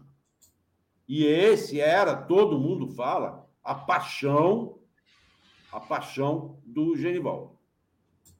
E agora vem esse crime, vem esse assassinato, interromper essa vida por conta de um capacete, que na verdade não é por conta de um capacete, é uma estrutura da Polícia Rodoviária Federal que precisa ser melhor investigada e não será investigada pelo processo criminal em si, porque o processo criminal em si vai investigar o assassinato do Genival. Mas este episódio traz à tona outros episódios, como o da menina de 15, 17 anos, que em agosto de 2020 foi derrubada de uma moto por um policial rodoviário federal. Porque ela não parou por conta da sirene que eles tocaram. Dentro da cidade, não na rodovia como do rapaz que dois dias antes do Genivaldo ser parado, também foi parado, também foi estapeado, caiu no chão, ralou o, o, o rosto e acabou indo da queixa na polícia depois da morte do Genivaldo, quando ele viu que aquilo já não era, não tinha acontecido só com ele. Então, estes episódios que eu estou tentando levantar e chegar neles, é que mostram que aquela abordagem da polícia rodoviária não foi uma coisa isolada. É um Sim, é uma, alguma coisa que acontece muito, né? E, e, é uma máquina de moer carne que virou a Polícia Rodoviária Federal e que não deveria ser assim, né? Eles deveriam só ali é, fiscalizar. Né? Então, agora vamos ver o que, que o juiz, o doutor Rafael, porque é o juiz lá da sétima vara federal, que fica em instância uma cidade maior vizinha, que é a jurisdição de Umbaúba, vai decidir sobre esse pedido feito pelos advogados da família, da família que eu digo é da mãe e dos irmãos. O advogado que vem defendendo. Agora, é muito engraçado isso também. A Maria Fabiana defende a prisão dos policiais, cobra isso fala, a expressão delas, eu estou sem ar, eu preciso respirar, eu preciso saber da prisão, saber da condenação que vai demorar.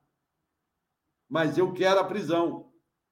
A Maria Fabiana defendeu a manifestação que teve sábado, em Ubaúba, na qual a única autoridade presente foi a vice-governadora. Perfeito. Entende? A Eliane, a Eliane Aquino, é, e alguns deputados. O prefeito, que é chamado de Humberto Maravilha, Humberto Santo Costa, estava preso no engarrafamento, o carro dele não pôde andar, e veio me dizer que não, que aquilo ali era político, que não defendia justiça nenhuma. O mesmo discurso do advogado que defende os interesses da Maria Fabiana, o Luiz Arlan Menezes, que pior, para provocar a manifestação, foi para a porta do escritório dele, por onde os manifestantes passaram, vestindo uma camisa da seleção brasileira, bem estilo bolsonarista. É. então, nós temos que né? acompanhar agora como vai continuar essa coisa. Não tenho a menor dúvida de que o Ministério Público vai pedir a condenação dos policiais, talvez dos três, não dos cinco. Embora os cinco sejam responsáveis pelo falso boletim de ocorrência. Tem que pensar por aí também. Eu hoje vou correr atrás, eu vou voltar e nós vamos ficar aqui até vir a comissão do Senado na semana que vem. Boa. Tá? Eu não sei se vai ter assunto agora, porque agora já avançou mais. Diário, novidade diária sobre esse caso. Mas aí você fica aí esperando a comissão é. e quando vier. Mas aí então vamos tratar aqui de outro assunto, Marcelo. Vamos passar ao assunto da briga né, do Supremo. A gente tem aqui. É. É, deixa eu botar aqui o, a matéria que a gente deu do André Mendonça, que paralisou ontem o julgamento virtual do STF sobre a cassação do deputado bolsonarista. Então tá essa briga aí, né? O Cássio que suspendeu a cassação, né? E o André Mendonça também bolsonarista pediu vistas ali. Queria que você falasse um pouco sobre isso para gente. Qual é a sua análise dessa? Veja só, eu confusão. acho que isso mostra como é que um ou dois ministros do Supremo colocados por alguém errado já podem fazer a diferença e tumultuar tudo. Cássio cassou a decisão do Tribunal Superior Eleitoral num processo que chegou em suas mãos de uma maneira estranha. Segundo o voto da Carmen Lúcia de ontem, este processo não deveria ter ido para a mão dele. Já houve uma manobra da distribuição, precisa ver como é que foi feito isso. Ele caçou, e aí o suplente de deputado que foi prejudicado com a decisão dele ingressou com mandato de segurança um, para ser garantir o seu direito, porque disse que houve erro na distribuição. Esse mandato de segurança foi para a mão da Carmen Lúcia. Já foi uma surpresa desagradável para o Cássio. Ele não era para ele mesmo, está questionando o papel dele. E a Carmen Lúcia e o Fux tomaram uma decisão importante de levá-lo a plenário imediatamente porque esta decisão em plenário, ainda que no plenário virtual, poderia anular a decisão do Cássio. Qual foi a jogada do Cássio? O mandado de segurança é contra a liminar que ele concedeu. O Cássio, malandramente, botou na pauta da segunda turma de hoje para julgar esse caso. Agora, não pensa você que ele vai julgar. Ele botou isso na tentativa de paralisar o plenário virtual. Porque se julgar a segunda turma, tem Faquim, tem Lewandowski, tem Gilmar Mendes. Você acha que essa turma vai aprovar a liminar que o, que o Cássio deu? Não. Não irá aprovar. Mas eles querem tumultuar. Eles imaginavam que com isso fosse ser suspenso o julgamento no plenário virtual, que não foi. Aí entrou em, em campo o André Mendonça, aquele que é teórico, terrivelmente evangélico, e que dizia que não, que a partir do momento que fosse ser ministro, já não valeria mais as ligações dele com Bolsonaro. O que, que ele fez? Pediu vistas, que é uma coisa que nós condenamos há muito tempo, que no Supremo não tem data de retorno. Você pede vista. O, o, o, o, o Fux está sentado em cima de processo desde que começou na presidência. Não leva julgamento. Não tem via, pedidos de vistas que não são levados de volta. Pedindo vistas, ele interrompe o julgamento. Por que isso, Davi? Para não caçarem a liminar, porque se caçarem a liminar, dançou. Eles estão fazendo um jogo para empurrar com a barriga essa questão até as eleições de outubro. E manter esse político lá, o Francisquini com seu mandato, o outro político do Nordeste com o mandato. Isto é realmente uma manobra, uma chincana processual. Isto é uma vergonha que o Supremo Tribunal Federal possa passar por momentos como esse. Agora vamos ver o desenrolar da coisa hoje. Pode ser que a segunda turma derrube a liminar do Cássio e o efeito seja contrário àquele que ele pretendia. Vamos aguardar. A reunião da segunda turma hoje à tarde. Vamos aguardar o que vai acontecer. Se é que esse processo vai ser julgado, porque na segunda turma podem paralisar também. E aí fica tudo como está.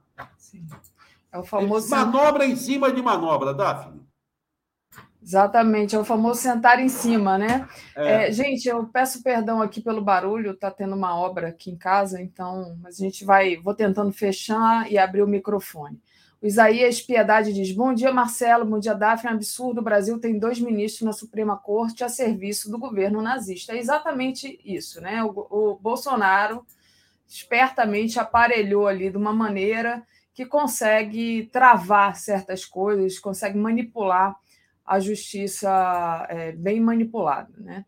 E o Sérgio Santos disse: no caso da Câmara de Gás, é importante qualificar os crimes de tortura e formação de quadrilha. Agradeço aqui a colaboração do Sérgio. Fátima Dantas. Oi, oi, vocês já ouviram a opinião de Lênio Streck sobre a questão do Rui Costa Pimenta? Não, não sei, Fátima, a opinião, gostaria de saber. Enfim, é um assunto que sempre está aqui permeando o nosso chat, nosso superchat também. Bruno Chiarelli está é, tá fazendo uma crítica aqui, você dizendo que você é terraplanista jurídico, não sei, acho que se refere à questão do. Rui Costa Pimenta. Do PCO também. É. Ah, o Guilherme Ferraz diz: o 247 é exemplo de como está a liberdade de expressão e de imprensa no Brasil. Claramente, o 247 está com medo da censura. Lamentável. O Ricardo Carneiro está pedindo punição para o propagador de fake news do PCO e a Rosa, eu acho que a Rosa, a... não sei se o Léo já tinha lido, vou ler de novo. Dia Nacional da Liberdade de Imprensa, vivo 247, vivo Rui Costa Pimenta, diz ela aqui. Marcelo, queria. Ô, Daphne, Daphne, lê rapidinho o Cruvinel que entrou ah, tá. agora. Chegou depois quando eu estava na Ele trouxe uma informação que eu não tenho, da Mônica Bergamo. Tá. Então vamos lá, agradecer ao Gilberto, que diz: Auler, a Mônica Bergamo diz que se a segunda turma não julgar, a Carmen Lúcia vai dar liminar caçando a do Cássio. Pode ser. Ela evita dar liminar, porque o Supremo evita que um ministro dê liminar caçando o liminar de outro ministro. Por isso que levou para plenário. Mas se houve essa manobra toda, e se a segunda turma não caçar a liminar, a Carmen pode caçar. O que a Mônica Bergamo trouxe via Gilberto algo que eu não tinha colocado aqui. Obrigado, Gilberto. Obrigada, Marcelo, pela participação de hoje. Vai lá tomar seu café. Já vou é, hoje eu acordei tarde, eu volto na programação durante a semana, quando eu tiver alguma novidade aqui. Tá bom? Tá bom, um bom dia para todo mundo, um bom, uma boa terça-feira. Vamos ver se o tempo aqui melhora, porque estava muito ruim ontem.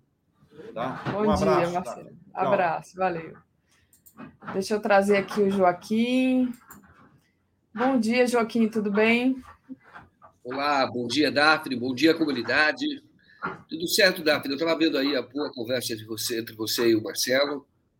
E você sabe que o grande problema hoje do Supremo Tribunal Federal, e, e isso está se levando, isso acontece agora, é que você tem 11 Supremos Tribunais Federais. Cada ministro decide o que quer fazer.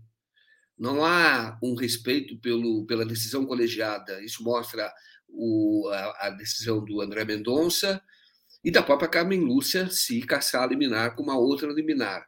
Mas você tendo ministros se comportando como se fosse uma corte, toma uma decisão e essa decisão permanece. Decisão de uma só pessoa. O Fux, lembrou bem o Marcelo, ele, é, ele tentou em cima, por exemplo, do juiz de garantias, que é, uma, que é uma lei aprovada pelo Congresso Nacional. E ele sentou em cima e não deixa implementar porque não deixa julgar. Está lá desde que assumiu a presidência. E isso aconteceu com a Carmen Lúcia em relação à prisão do Lula. Lula não era para ficar o tempo todo preso, ficou aquele tempo todo preso, porque a Carmen Lúcia disse que não ia votar a questão da segunda instância, da prisão em, com trânsito definido, com trânsito julgado, que é o que diz a Constituição.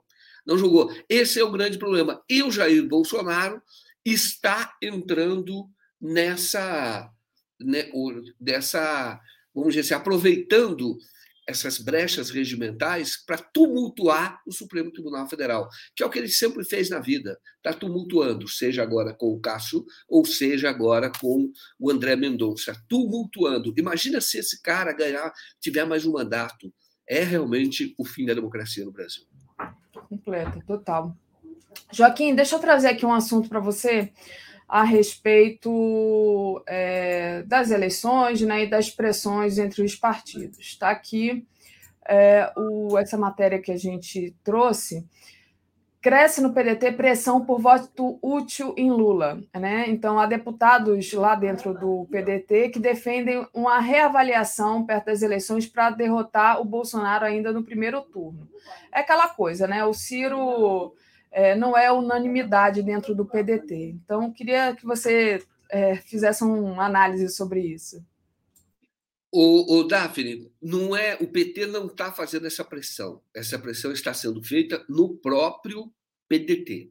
Tá? São deputados que estão preocupados com a sua reeleição e estão dizendo que apoiam o Ciro, porém precisam avaliar hum, mais adiante se continuam com o Ciro ou vão para outra. É, ou vão para o Lula. Apoio o Lula porque o grande inimigo é o Bolsonaro.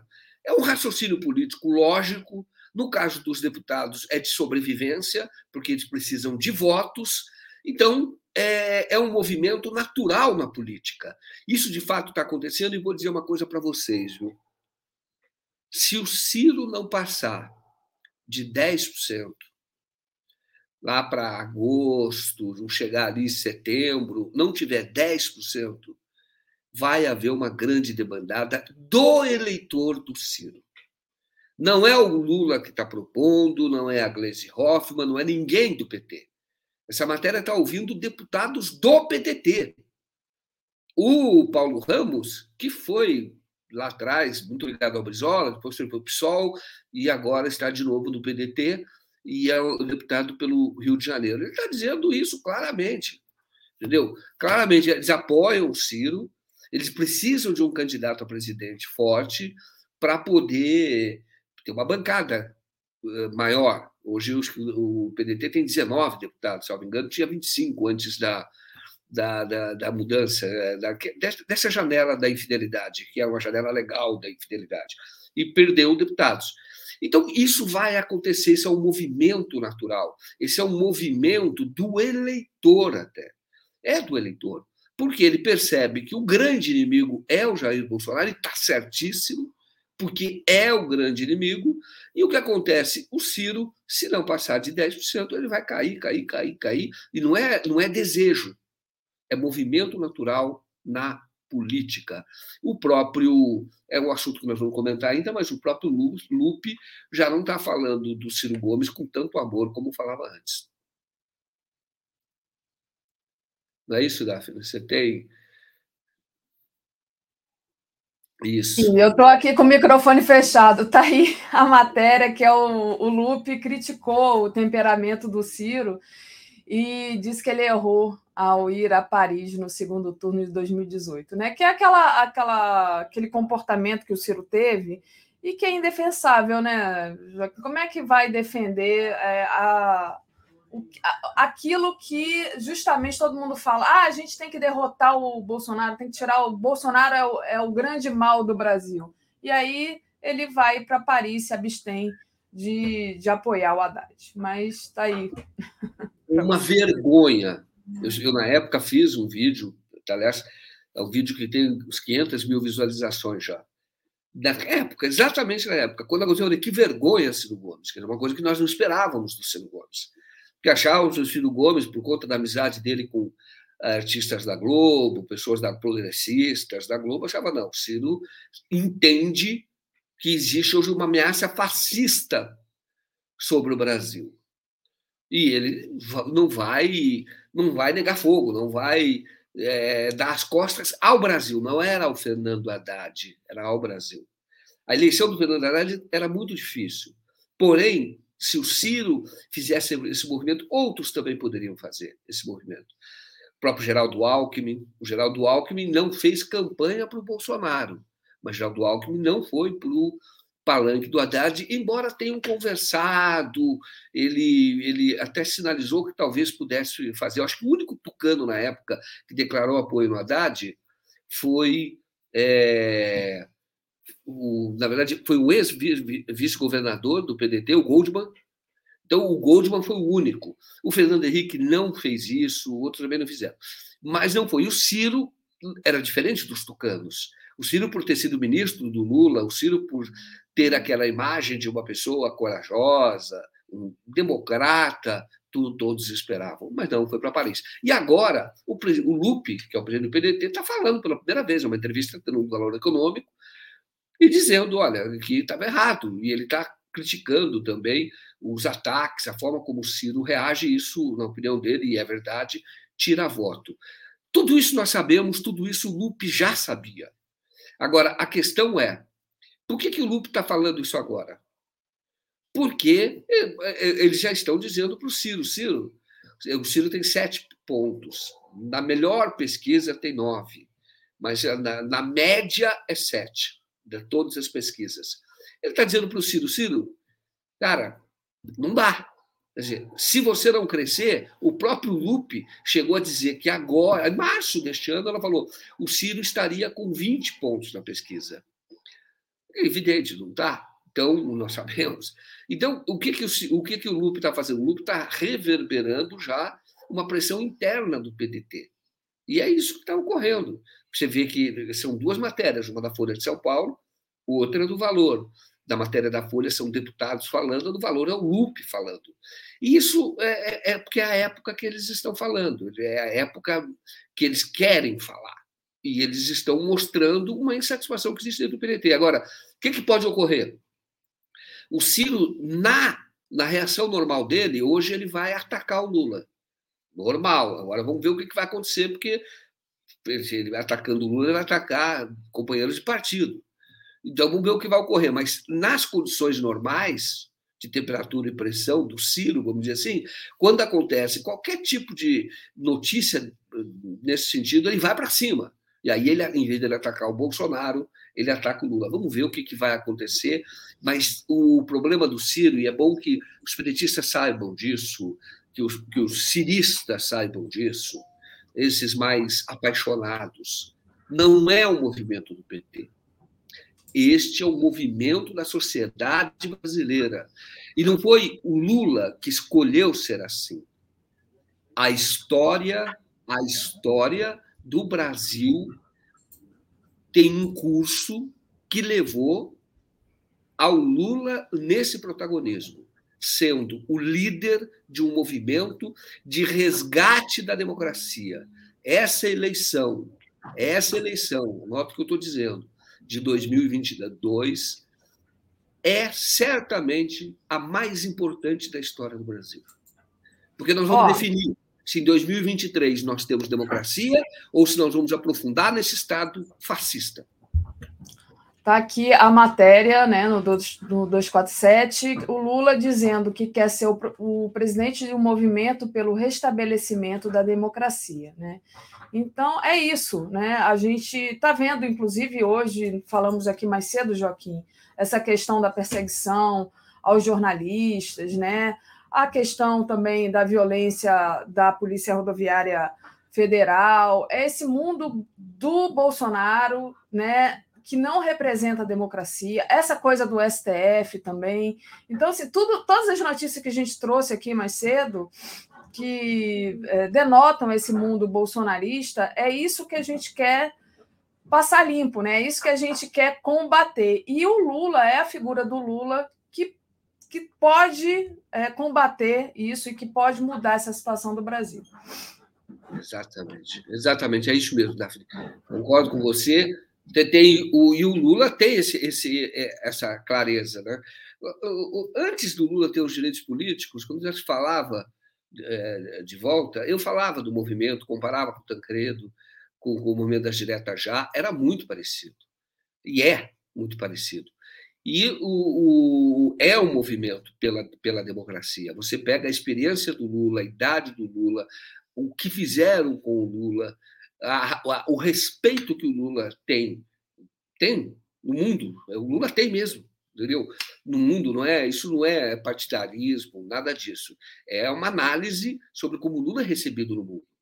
Então, é, é, as, as, águas foram para o moinho dele, não tem dúvida quanto a isso. O Ciro é que não consegue entender o motor da história. Isso não é nem o Lula que escolhe. Isso não é o Lula que escolhe. Isso são, são os fatores históricos, são as circunstâncias. E o Lula teve a grandeza de entender. Ele poderia é, é, ter um, vamos chamar assim, vamos dizer, não, eu, eu vou ter um outro comportamento, então nem teria o Alckmin na chapa.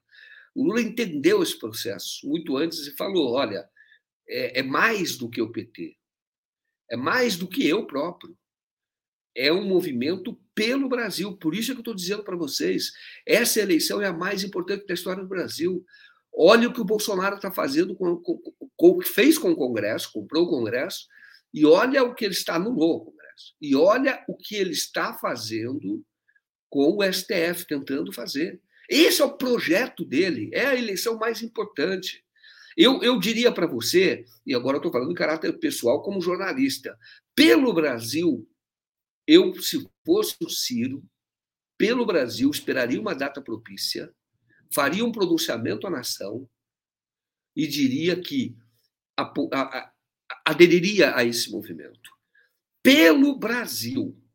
Deixar as diferenças para no momento, no momento oportuno, quando a democracia for restabelecida no Brasil. Quer dizer, esse é o caminho de resgate do, do próprio de sobrevivência política do próprio Ciro Gomes. Sim, até a Marina, né, que estava completamente é, apagada, está considerando apoiar o Lula, né, Joaquim? E aí seria o, o não suicídio político do Ciro, ao meu ver, né? Esse gesto que você que ele poderia fazer, né? Porque claro. vai ser se ele continuar nessa toada de agressividade, de atacar o Lula, ele vai morrer politicamente. Eu penso. Exato. E, e o problema não é, não é o Lula. Se a vítima fosse o Lula, tudo bem, vamos solidarizar o Lula, etc. É o Brasil. Você tem que entender isso. É o Brasil. Não, não, há, não dá, não dá para relativizar isso. E, então, eu, se fosse o Ciro, agora, olha, faria um gesto nesse sentido, falar, olha, eu, eu renuncio pelo Brasil, entendeu? E, e aí ele se coloca como um ator importante na redemocratização, porque o Brasil vai ter que ser reconstruído. É, tem, até nós vamos abordar a questão do programa do PT, não é do PT, o programa do Lula e do Alckmin, dessa chapa, desse movimento, que você, você vê ali a, a, as propostas e qual é a dificuldade que tem de implementar aquelas propostas, mas a necessidade de implementá-las é, a necessidade de implementá-los. É isso. É, eu vi o programa, eu li o programa, é, é um programa fantástico, resgata aquele movimento que eu diria que foi o governo, o projeto de inclusão social que vigorou no Brasil até a Lava Jato. Então, é, esse projeto, a Lava Jato é, boicotou, sabotou o Brasil, é, trabalhando por interesses que são dos Estados Unidos, mas é, retoma retoma o ano que foi aprovado pelas urnas, que foi aprovado pelo brasileiro, e antes dessa campanha antipetista, tudo nós já sabemos. Tudo isso nós já sabemos.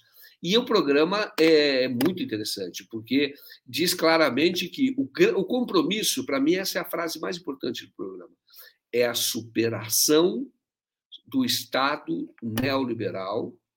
Nós sabemos que não deu certo, e o compromisso com o Estado do bem-estar social que é o, o, uma proposta que é o governo do, do, do, que foi o governo do Lula, foi o governo da Dilma, sempre na direção do bem-estar social, não tirando direitos, dando direitos, construindo casas, e não vai ser fácil. Construindo casas, valorizando o salário mínimo, está tudo no programa. Tá? Uma valorização real do salário mínimo, porque isso beneficia toda a economia. Fala, inclusive, na proteção dos aposentados, para ter aumento real do salário mínimo, como, como era, a lei dizia que o salário mínimo tinha a variação da inflação mais a variação do PIB, o que era coerente, porque a economia suporta. Tudo, tudo muda. Quando você tem uma elevação do PIB 1, 2, 3, 4 pontos, na época do Lula foi 3,7. Na média, Lula, Dilma, até a Lava Jato, foi 4,1%. É fantástico. E quando você tem isso, o salário mínimo aumenta na mesma proporção. E tudo, porque aumenta impostos, aumenta tudo, o Estado tem condição de pagar. Então, é um compromisso com o povo. A economia melhorou, é um pacto. A economia melhorou, todos vão ganhar. O salário mínimo vai subir. E, de novo, eles retomam isso. Isso foi o segredo do sucesso do governo Lula, viu? Foi a valorização real do salário mínimo, que saiu de 110 dólares que era da época do Fernando Henrique Cardoso, ele entregou por 110 dólares. O Fernando Henrique pegou, na verdade, o Itamar, pegou com 80 dólares, o plano real elevou para 100, chegou a 110, e depois, é, com o Lula, chegou a 380 dólares. Isso provocou a revolução no Brasil. Porque a gente fala que não tem muita diferença, não tem para nós, individualmente, ganhamos mais, mas para a economia macro, com a quantidade de pessoas que vivem de salário mínimo no Brasil, com essa quantidade, é isso que fez desenvolver várias regiões do Brasil. Com isso, várias regiões, não é só no Nordeste, no interior de São Paulo também, regiões pobres, comércio surgindo, etc. Esse foi o segredo. E, de novo, o programa reforça isso, traz isso de volta. E várias outras propostas, que é o compromisso de desenvolvimento da nação. É assim tem que ser. Esse é, o, é, é isso que, que o Ciro não está entendendo agora e que o, o Estado neoliberal, ou que os defensores do neoliberalismo, ou que esta imprensa neoliberal, a imprensa neoliberal, propagandista do neoliberalismo, que essa imprensa não consegue entender que isso é o caminho para o Brasil. Pode haver concessões, pode haver privatizações nesse sentido, de fazer concessões, você tem parceria público-privada. Isso ocorreu em vários lugares. Agora, você não pode transferir o, o, o patrimônio do povo para o privado, porque aí você perde a capacidade de desenvolvimento e de proteção das pessoas. A estatal existe por isso mesmo. Existem certos setores que não podem estar na iniciativa privada. No caso, por exemplo, de água, caso de saneamento, infelizmente tem uma semi-privatização no Brasil, mas isso não pode estar porque isso agride o meio ambiente, porque é incompatível, é incompatível com a sustentabilidade. A privatização precisa de lucro, e tudo certo, porque essa é a natureza do empresário e assim é no mundo inteiro. A Rússia é assim, na China é assim, Estados Unidos é assim, Europa assim e assim no Brasil. O que não pode é ter saque, mas a natureza do, do, do capital é essa, é ter mais, e o Estado tem que regular para dizer se você ganha dinheiro aqui, você vai devolver um pouco desse dinheiro, porque você vai, é, você vai pagar imposto. Essa aqui é a verdade, né? Mas aqui não, não se faz isso. Mas o, o, programa resgata, viu? Resgata claramente, toca nos pontos essenciais. Achei um excelente programa, excelente, excelente. E, e claro, não é o programa como um todo. Tá? Ali são linhas que são sendo dadas. Para onde nós queremos ir? Agora vamos fazer debate que, que é bem a cara do Lula. Vamos fazer um debate. E aí nós vamos tirar daí uma síntese. E essa síntese será o nosso governo. Por aí, esse é o caminho, assim será. É, espero honestamente que isto ocorra, porque nós temos dois cenários. Viu? Um de reconstrução, que vai ser positivo para nós a partir de 2023, no Brasil como um todo. E o outro cenário é um cenário de caos de caos. O, caos é, é projeto, porque o Bolsonaro quer destruir tudo que foi construído ao longo da nossa história. Ele quer destruir. Essa é a proposta dele, esse é o propósito dele. E ele, para isso, ele precisa, ele precisa arruinar as instituições republicanas, seja o Ministério Público através da, da, de, um, de, um, de, um, de um capacho, alguém que, que não tenha a mínima autonomia, que é o caso do que ele fez lá no Ministério Público. Você eh, também não defendo o Ministério Público como uma instituição corporativista, porque eu acho isso um desastre. Mas precisa ter um equilíbrio. E não tem nesse governo, é para destruir. Destruiu a Câmara, a capacidade da Câmara, não é que comprou a Câmara. A Câmara executa o orçamento, é corrupção, comprou a Câmara. Tem lá o Senado, tem uma independência relativa, pequena, e você e ele e ele e ele tá é, toda a energia dele está indo para o Supremo Tribunal Federal. Que e eu acho que o Supremo deveria todos precisam ter essa compreensão e tem de alguma maneira mas não pode hesitar e não pode vacilar porque eles serão atingidos. Não podem vacilar. Eu estou falando que nessa agora na história do Francisquini a história do Daniel Silveira o Bolsonaro não está nem defendendo individualmente esses caras. Eles, o Bolsonaro está usando esses caras para desmoralizar o Supremo Tribunal Federal. E de forças, né? É como se fosse um balão de ensaio para ver a força que ele tem lá dentro. Não, não é isso, Joaquim? É isso. É isso. E ele avançou, porque ele fez com o Daniel Silveira e ele ele está avançando. Então, o que eu sempre falei aqui, o Bolsonaro nunca vai colocar tanque na rua, ele não tem força para isso, o militar não tem força para isso, pode esquecer. 7 de setembro foi blefe. Ele nunca vai fazer isso, olha, agora eu sou o imperador do Brasil, sou o ditador do Brasil. Não tem força, não vai fazer, não interessa, não, existe, não, não interessa para a economia. O Bolsonaro gostaria de fazer. Mas o projeto Bolsonaro é comer por dentro, é implantar a ditadura pelo voto. E é isso que o Ciro precisa entender, é isso que o, todos os democratas no Brasil precisam entender. Não é o Lula pelo Lula, é o Lula como, uma, como, como um protagonista histórico, cujas circunstâncias levaram na direção dele. Como em outras épocas levou em direção de outros brasileiros. Muito bom, Joaquim. Queria agradecer a presença da Mira Mila Burali, que entrou como membro, renovou aqui a assinatura dela. O Eduardo Heron, Joaquim, o Banco da Amazônia está demitindo 130 funcionários concursados. A tal demissão imotivada a precarização da CLT e seus resultados. É isso, eles estão passando todas as boiadas agora porque o Lula vem com esse programa do Estado forte, né, que seria a morte do neoliberalismo no Brasil, ainda bem, né? A gente fica aqui na luta para que realmente a gente consiga implementar esse programa do Lula.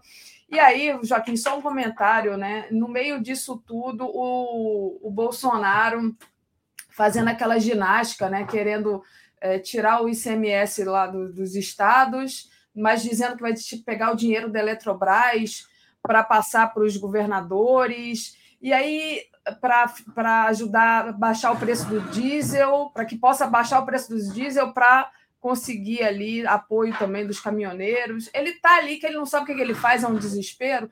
Mas hoje eu estava vendo essas notícias e pensando assim, gente, a Dilma saiu por conta de pedalada fiscal. É um um assinte isso, né? Eu, eu, só queria fazer esse comentário, mas seguindo aqui em relação ao, ao Lula, vamos voltar para o Lula, foi só um comentário. Eu queria que você comentasse aqui essa, essa notícia que está no 247, rapidinho, a gente ainda tem cinco minutos antes da Tereza chegar, que ontem saiu esse programa do Lula, né? E hoje tem essa matéria aqui no 247, que é com favoritismo consolidado, Lula pretende abrir a agenda para o empresariado. Né? Então, o Lula está lá em vantagem, todas as pesquisas eleitorais, né? e é, os empresários, né, os banqueiros, querem dialogar com Lula também, porque me parece é, já estão percebendo, assim como o Lupe, né, já estão percebendo que a vitória do Lula é inevitável. Mas passo para você falar um pouco sobre isso.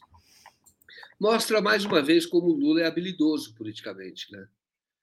Porque tudo tem tempo na política. Isso é, é, é essa que ele tem. O, o, Lula, mesmo quem é adversário do Lula, reconhece a, a, a capacidade política do Lula. É uma coisa fora do normal. Por isso é que o governo dele foi bem. Uma coisa, o Davi, é ele começando a campanha procurando empresário. Ele está fraco. Ainda não demonstrou toda a força dele. E aí ele tem que assumir compromissos. Porque você vai conversar com alguém, esse alguém vai pedir coisas para você, vai falar, vai fazer propostas, etc. Isso, isso é, é um, ser, um, um, ser político. Ele falou com alguns empresários com quem ele já tinha relação pessoal. Né? Agora, ele, é, segundo essa notícia, a Mônica Bergamo, que publica essa notícia, ele pretende conversar com mais, abrir agenda, porque muita gente quer conversar com ele. E assim, e assim deve ser, porque a condição agora é outra. Quer dizer, você vai conversar com alguém que é está muito forte para ser presidente da República, quase dizendo o, o, virtual presidente da República, alguém que tem muita força para ser presidente da República a partir de janeiro. Então, quando o empresário vai conversar com ele, já, tá, já olha para o Lula como um provável presidente. E aí a conversa é diferente tem outros, é outro tom, é outro rumo. Tem que ser assim mesmo. Porque eh, o empresário, como eu disse, a Globo, por exemplo, eu falei, a Globo representa um setor dos empresários brasileiros importantíssimo, de neoliberal, causa problema no país. Mas a Globo veio naquela proposta, ó, oh, é melhor que tenha segundo turno, que é um risco.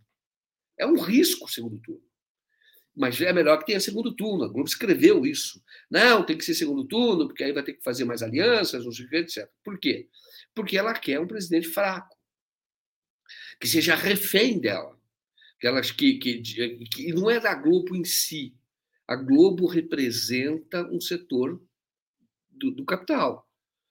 E aí ela quer isso. Agora, o, o Lula não podia conversar nessas, nessa condição porque é enfraquecido, porque já não está tão forte, não tem musculatura. Agora, quer dizer, tem a história dele, etc., mas agora, quando você vê as pesquisas todas mostrando que a vitória pode ocorrer no primeiro turno, então vamos conversar. Não é. O Brasil precisa de empresários, o Brasil precisa de investimento. O Brasil não pode hostilizar o, né, o empresariado não deve fazer isso. É loucura, é, é inútil, é contra os interesses do Brasil. Agora, ele, nessas condições, como está dizendo, vai abrir a agenda e está certo. Porque tem que conversar mesmo. E, e, porque até agora não era ele que estava conversando, outras pessoas estavam conversando. E agora conversa e, e vamos todos, ele mostrar a todos que é, a tarefa não vai ser fácil tem que reconstruir o país. É possível, o Brasil é grande, o Brasil tem uma capacidade de, de se regenerar, que é uma coisa absurda. Me lembro bem, só para concluir, 2002, quando o Lula era candidato, eu, eu cobri economia pela Globo e o Jornal da Globo, o Dia Brasil, fazia mais de dois jornais, de vez em quando o Jornal Nacional, com economia, fazia outras matérias. Mas eu me lembro que eu fiz um curso da, na época dentro da Globo e, e todo mundo dizia, os, os economistas na época, os, os, professores do curso, que o Brasil estava quebrado. E, e, de certa forma, eles queriam entregar para o Lula porque o Brasil estava quebrado. E estava quebrado mesmo. O Brasil estava no FMI. E diziam que a situação do Brasil era só esperar a época certa para decretar falência, como se fosse se isso fosse possível para um país mas que a situação ia se agravar. Eu vi, eu cobri como jornalista a capacidade de regeneração do Brasil assim que o Lula assumiu. Eu vi isso. A transformação até que chegou em 2005. Eu estava numa entrevista, o Lula estava inaugurando algo do Bom Retiro em São Paulo, junto com Berzoini, que era o ministro do Trabalho, e eles disseram, anunciaram ali, isso em 2005, que o Brasil estava chegando a 10 milhões de empregos contratados naquele governo com carteira assinada. 10 milhões de novos empregos. Dados oficiais. Eu vi essa regeneração. E eu, como jornalista, como eu disse, fiz o curso em que eu vi economistas famosos, não é o caso falar agora, todos eles falando dentro do curso da Globo, dizendo que o Brasil estava quebrado. E, de certa forma, era por um assumir porque ia quebrar na mão dele, nunca mais ia voltar e isso não ocorreu, e o Brasil deu uma virada fantástica. Vai acontecer de novo, pode acontecer de novo, pela habilidade que o Lula tem, e é necessário hoje que uma pessoa como ele, justamente uma pessoa como ele, assuma depois desse período de trevas, desse período de destruição que nós estamos vivendo, para poder reconstruir e vamos seguir a nossa vocação, que é a de um Brasil grande. Muito bom, Joaquim. Exatamente. A, a, experiência do Lula, a gente precisa dessa experiência vitoriosa. Roberto Silva pede dedo no gostei, inscrição e compartilhar. Se puder, seja membro, membro do 247, faça um pix. O João Pedro pede para eu ler aqui o comentário dele para você. Ontem foi o dia mais feliz da minha vida, porque duas pessoas famosas dos Estados Unidos deram um retweet, acho que é retweet, né?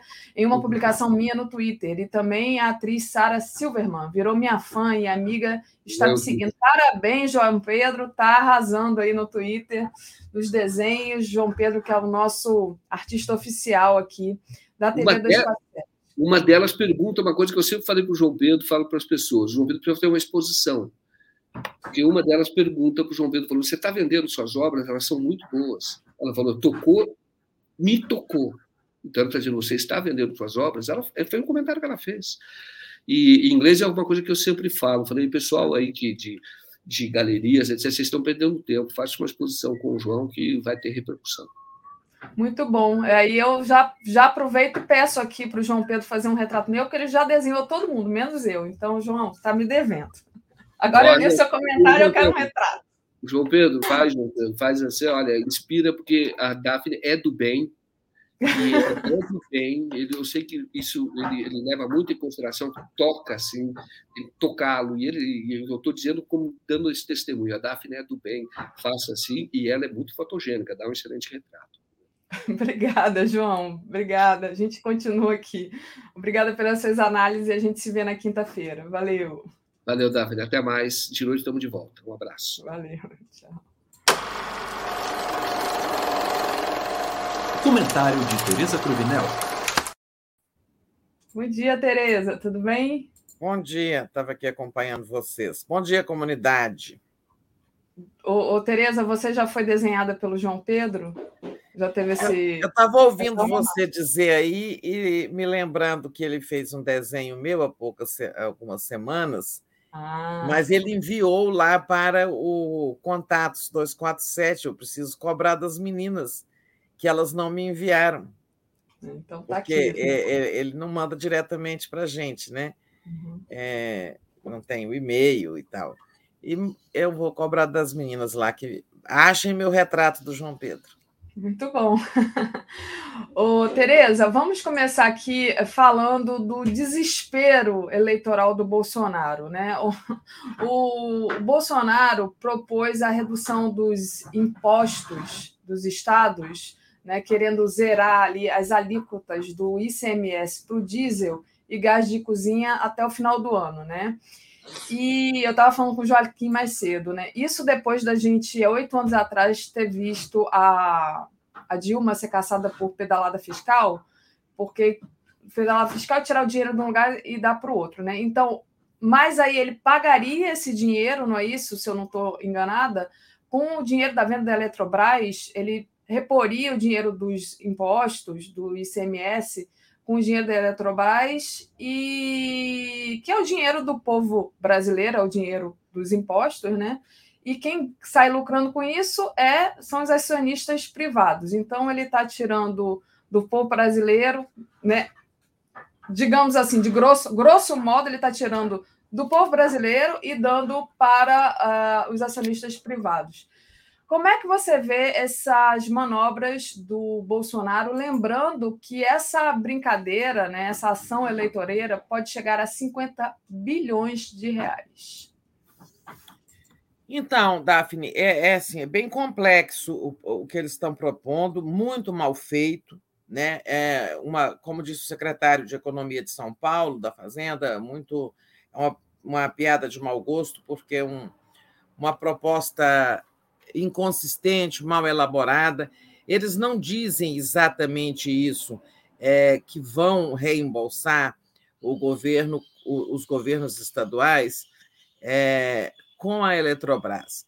Mas eles, quando foram questionados, quando Guedes foi questionado que dinheiro o governo tem é, para fazer esse ressarcimento, né, ele diz assim para os estados: né, vocês vocês zeram o ICMS e a gente compensa vocês é, por essa arrecadação perdida. Aí ele cita: ah, podemos ter os 25 bilhões da Petrobras, da Eletrobras. Né?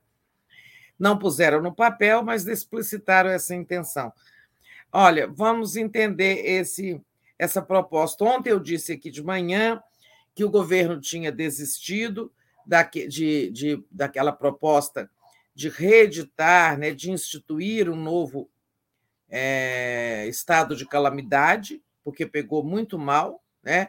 Nós não estamos em calamidade nenhuma assim que justificasse isso, né?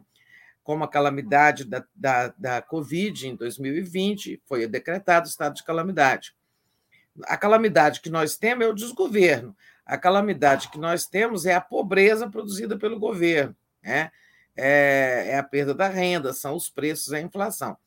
É, isso é uma calamidade social, né? mas não é, não é nada que, é, que assim, se justifique um estado de calamidade, que é uma, uma coisa assim, extraordinária, para permitir o governo com, gastar sem nenhum controle. Né?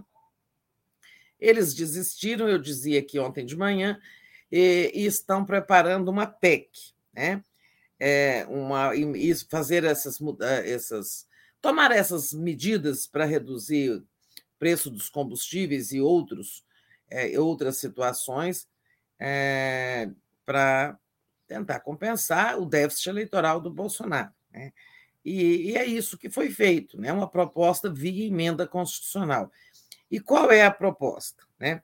Olha, o governo, vejam como ela é, ela é infactível né? do ponto de vista de produzir resultados. Estamos com o combustível a 8, com a gasolina a R$ reais, estamos com o, o bujão de gás de cozinha a mais de 100, chegando até a 150 reais em alguns lugares. Né? Estamos com os caminhoneiros né, é, gritando contra essa política de preços, porque dependem muito do combustível para compor a sua renda. Então, quando ele começa a gastar mais e mais e mais com combustível, começa a sobrar menos e menos e menos do transporte, né, do trabalho deles. Sem falar nos motoristas de aplicativos. A vida dos motoristas de aplicativos está desesperadora.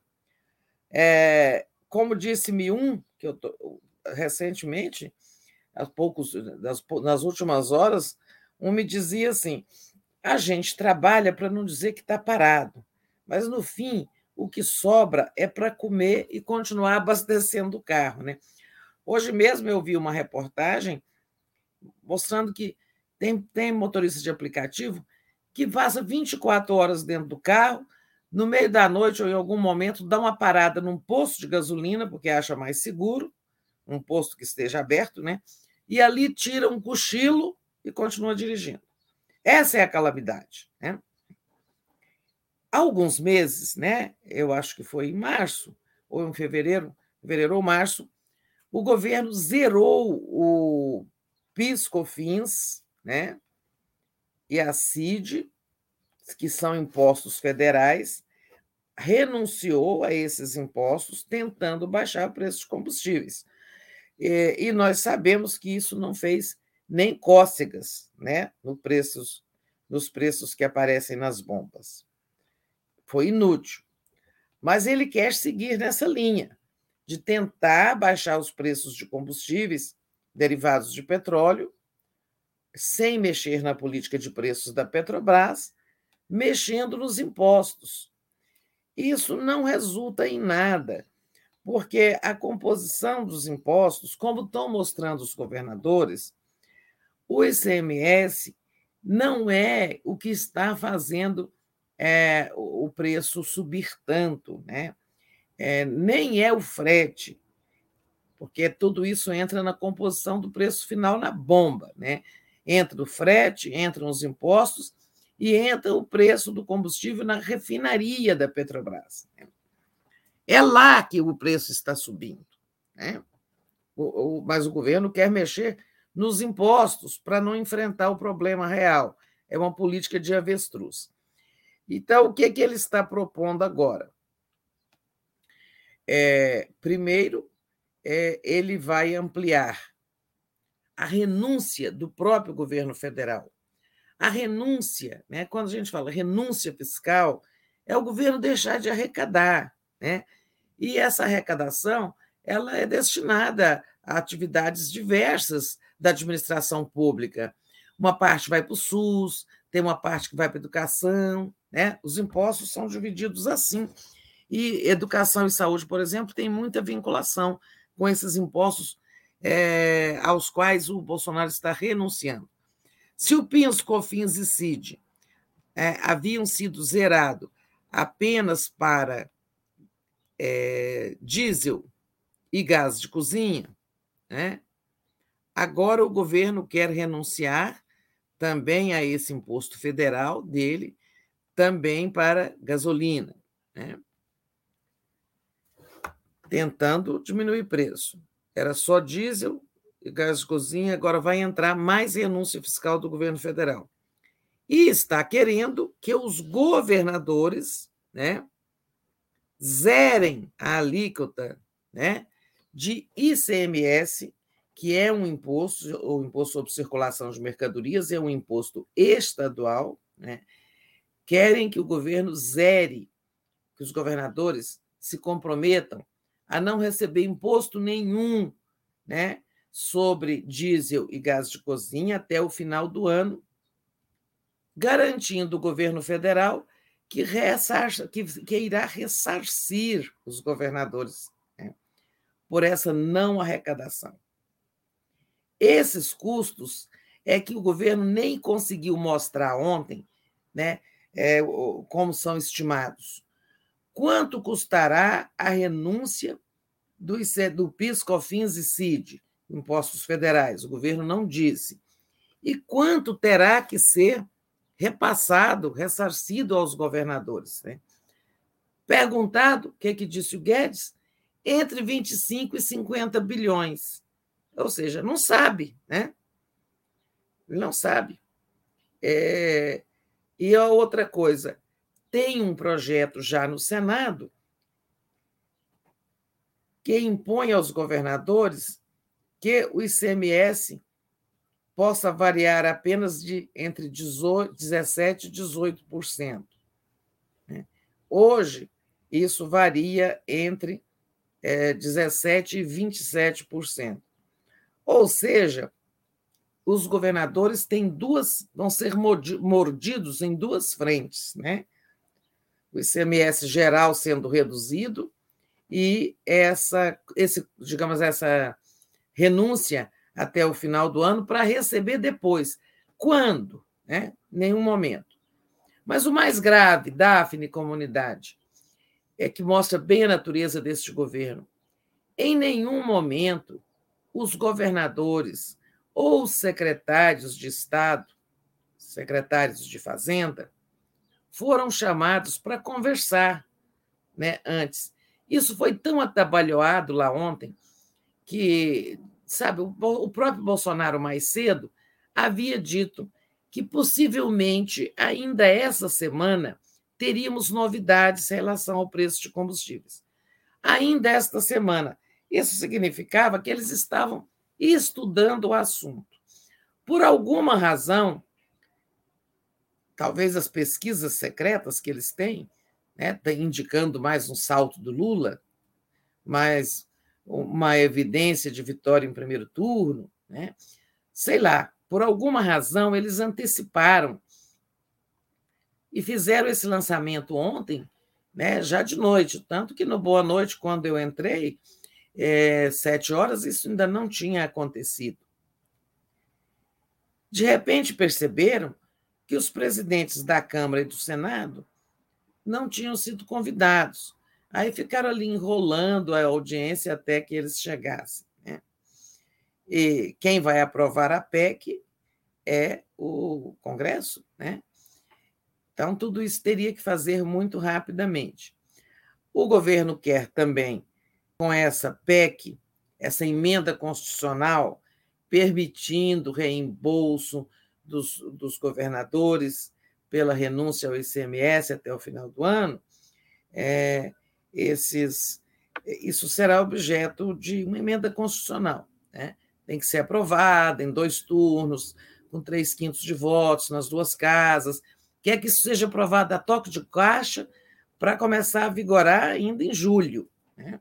o que eu acho muito difícil. Né? Muito difícil. Primeiro, pelos prazos. Segundo, porque os governadores estão contra. E os governadores têm muita influência, sobretudo no Senado. Né? O governo quer também, com essa proposta, é, quando ele aprovar essa PEC emergencial, ele vai dizer ele quer licença para gastar fora do teto de gastos, com o ressarcimento dos estados pela renúncia do ICMS e com outros programas de compensação, entre eles o programa eleitoreiro para os caminhoneiros, né? uma bolsa de compensação, um subsídio ali.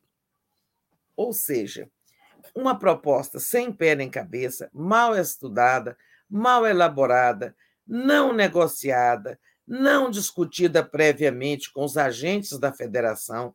Afinal, este país aqui é uma federação, né? é uma união de 27 estados. Mas ninguém foi ouvido nem cheirado. Né? Estão satisfeitos os governadores? De jeito nenhum. É o Bolsonaro querendo fazer caridade com chapéu alheio. Né? O que, que eu acho? Isso não passa, isso não vai evoluir, isso não vai dar em nada, isso não vai resultar em benefício para o Bolsonaro. Acho muito difícil, mesmo a oposição sendo minoritária no Congresso, para barrar sozinha isso, acho que não avança.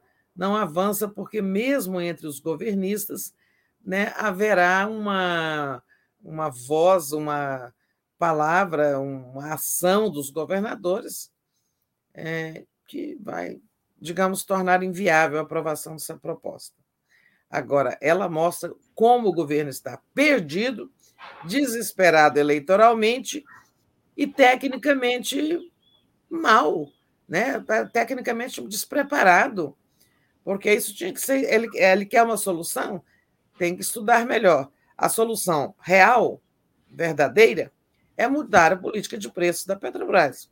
Essa ele não quer enfrentar. Com essa via aí dos impostos e desse jeito, unilateralmente, não vai dar em nada, Daphne. Exato. Ninguém é. espere que vai baixar a gasolina desse jeito. Ele não tem coragem de desatrelar o preço de pari... ao preço de paridade internacional, né? desatrelar ao preço é, externo, e aí fica tentando essas manobras, mas que absolutamente não vai dar certo. A Nilza Pires mandou aqui um superchat para gente e ela diz: Mas com esse governo Bozo, mas como esse governo Bozo é canalha, quer que os governadores banquem feitos fakes dele. É exato. Exatamente.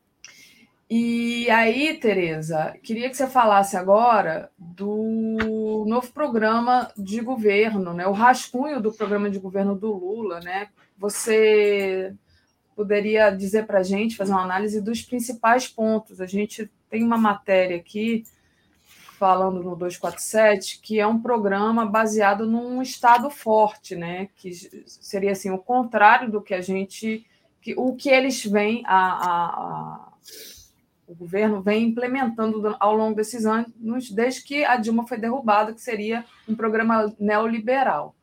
Então, passo para você fazer a análise desse programa de governo, desse rascunho do programa de governo do Lula.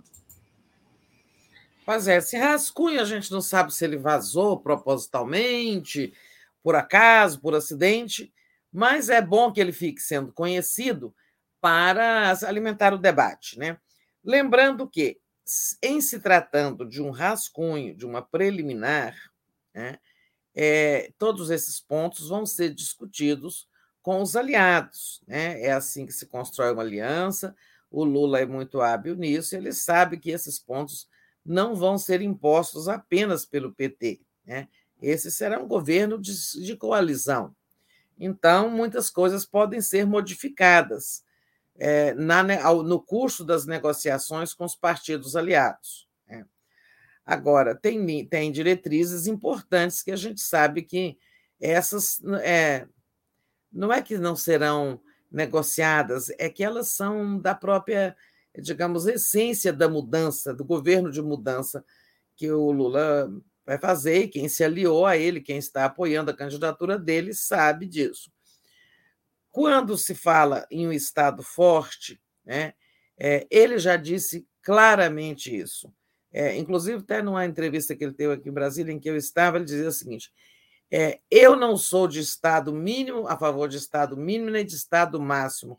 Eu sou a favor do Estado necessário, do Estado que dê conta das suas obrigações, de induzir o desenvolvimento e garantir, digamos, a proteção aos que precisam do Estado.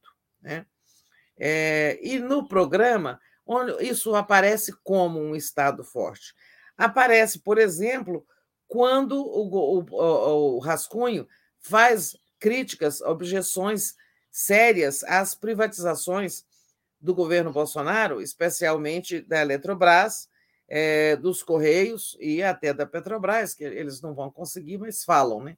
Falam para espalhar é, é, terror. É, o, o programa fa faz essa oposição às privatizações e diz que as estatais devem ser funcionar como motor do desenvolvimento. Ou seja, isso é Estado forte. Isso é o Estado colocando suas, suas empresas a serviço do desenvolvimento. Não que o Estado vá querer expandir sua atuação econômica como empresário, né? não é um Estado empresário, mas alguns instrumentos são importantes em áreas né, especiais, em áreas estratégicas. O caso dos Correios, o caso da Eletrobras com energia, é, que, cuja essa privatização da Eletrobras está avançando aí a toque de caixa. Né? Vamos ver o que, que acontece. E é, a Petrobras nem falar, a Petrobras é, será novamente colocada, diz o programa, né, o rascunho, a serviço do povo brasileiro.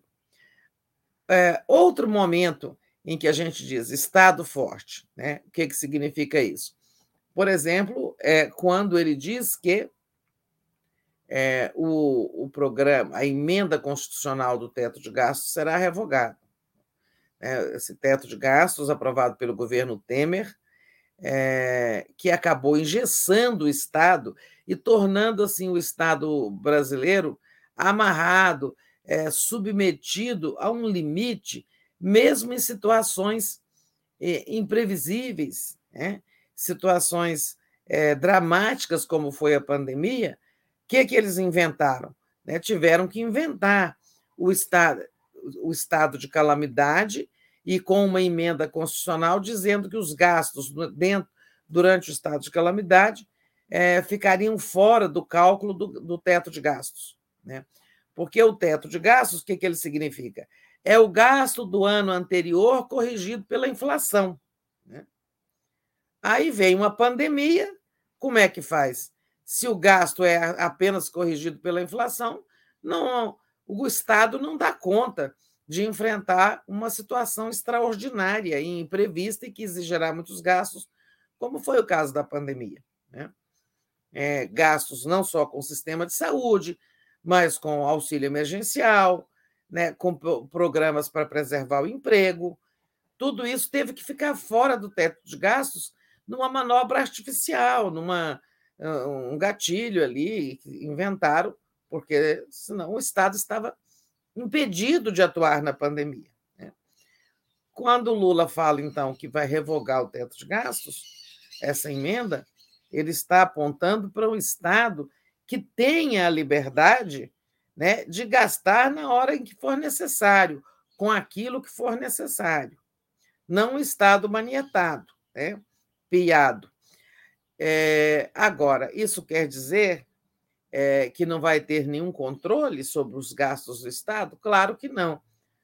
O documento não menciona isso é o ponto que ontem mais, digamos assim, mexeu com os nervos dos setores econômicos, mercado, etc., foi isso. Mas o Lula já disse que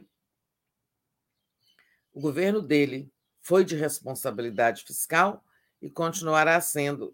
O novo governo dele também teria responsabilidade fiscal. Ele disse: nós não precisamos prometer, porque já provamos que temos responsabilidade fiscal. Quer dizer é, gastar dentro do que arrecada, não produzir rombos é, extraordinários como esse que o Bolsonaro está deixando. E olha que não foi com a pandemia, né? É, porque isso ficou fora do, do cômputo. Né? Eu acredito que o governo, quando esse programa estiver numa versão mais final, é, o governo vai caminhar, a proposta do governo, eu já estou falando do Lula como governo, a proposta será, será de substituir o teto de gastos por metas de superávit, né? como era antigamente, antes de o Temer inventar isso, né? o governo se comprometia. Esse ano eu vou ter um superávit de tal, é, de tantos milhões, bilhões, seja o que for. Ou seja, ele vai deixar, ele vai fazer uma economia X, né? ou então ele vai reduzir o déficit em tantos por cento. Como Lula vai herdar déficit, ele vai passar aí, ele vai ter que fazer ajuste durante algum tempo até reduzir isso aí, essa herança maldita que ele vai receber do Bolsonaro. Né? Mas eu destacaria outros pontos, sabe, Daphne, além de essa coisa do Estado forte. Olha, pelo que eu li, eu não consegui ler assim todo, em todos os detalhes, mas tem coisas muito importantes. Né? É, por exemplo, é, ele fala em algum momento dos militares, né? que é preciso acabar com essas ameaças, é, com a participação de militares dessas ameaças à democracia e que eles precisam voltar a cumprir é, exclusivamente as suas missões constitucionais, né? que são é zelar pela segurança do território, do espaço aéreo, da fronteira marítima brasileira, é, ou seja, segurança nacional, colaborar com as instituições, com o poder civil, quando chamados. Né?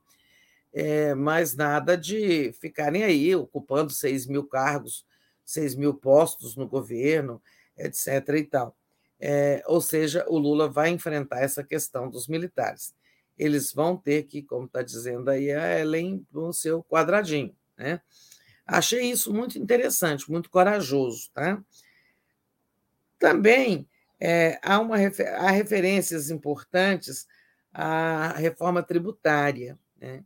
Acho que o Brasil é um país escandalosamente concentrador de renda, e essa concentração de renda se dá pelo sistema tributário.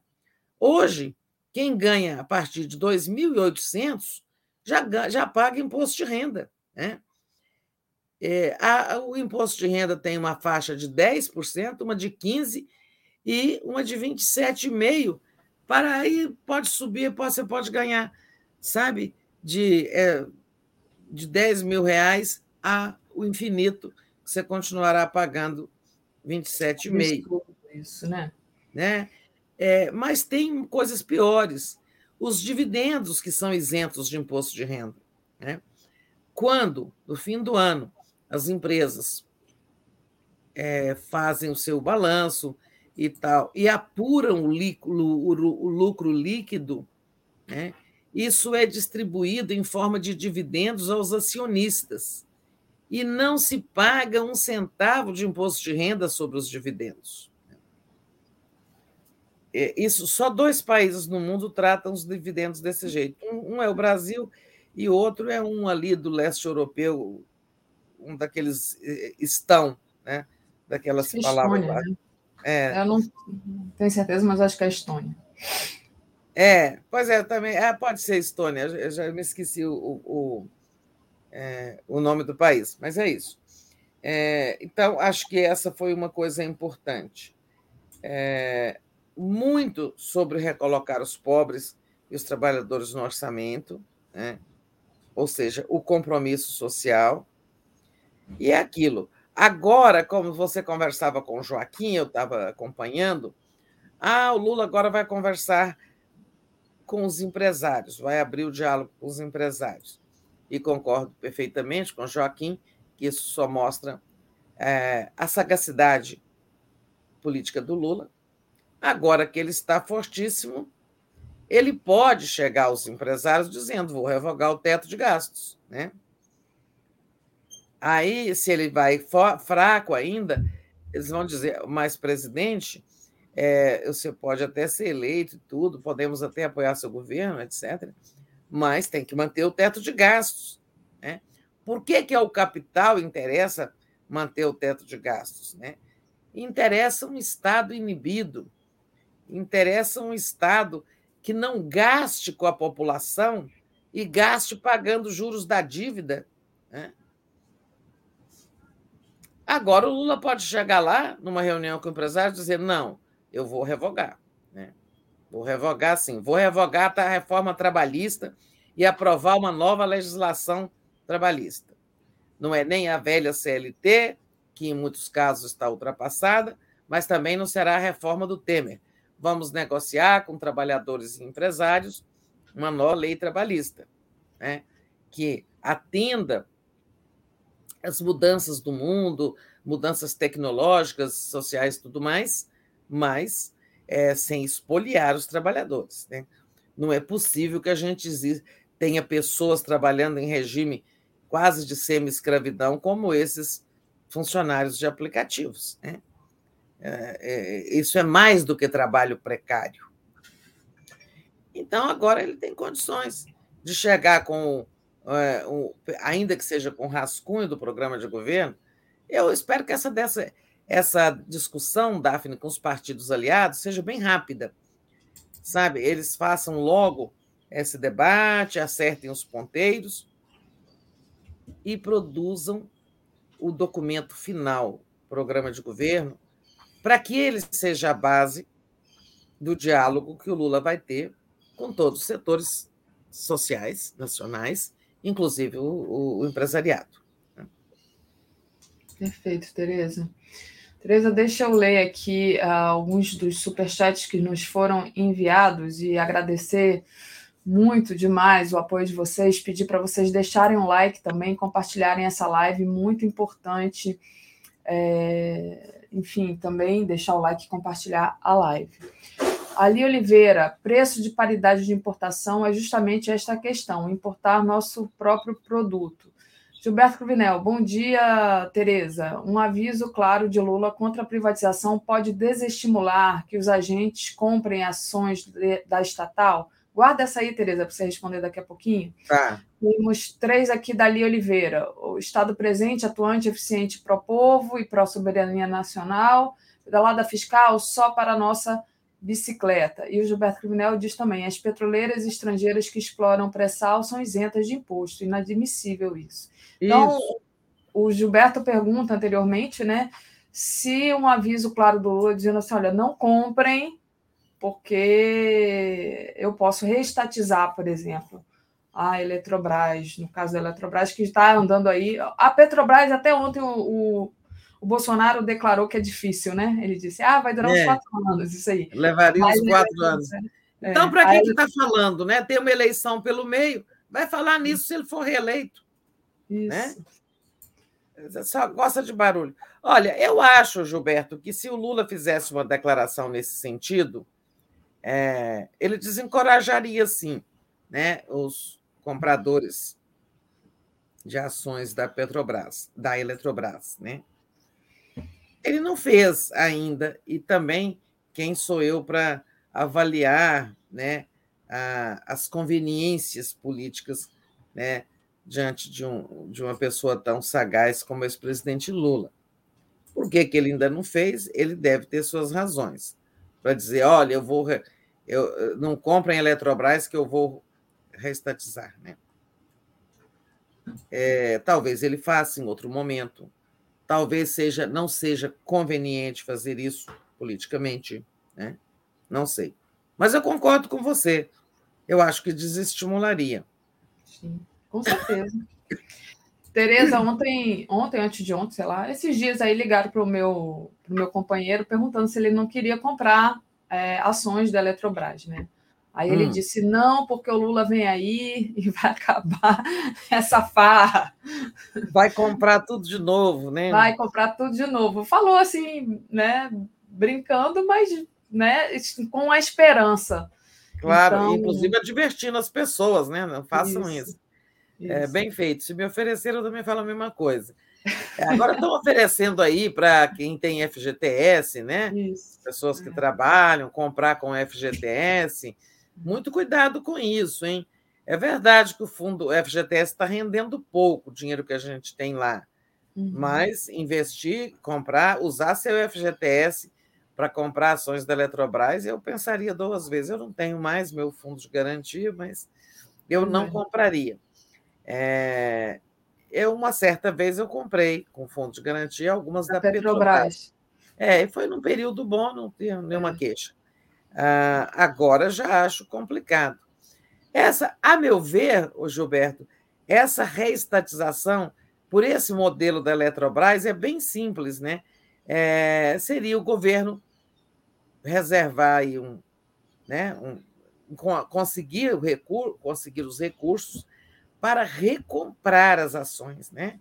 E voltar a ser o controlador, a ter mais de 50% das ações. Isso vai depender é o seguinte, de, do êxito do lançamento desse leilão de ações, digamos assim. Né? Se o governo conseguir vender pouco, fica mais fácil para o futuro governo recomprar. Né?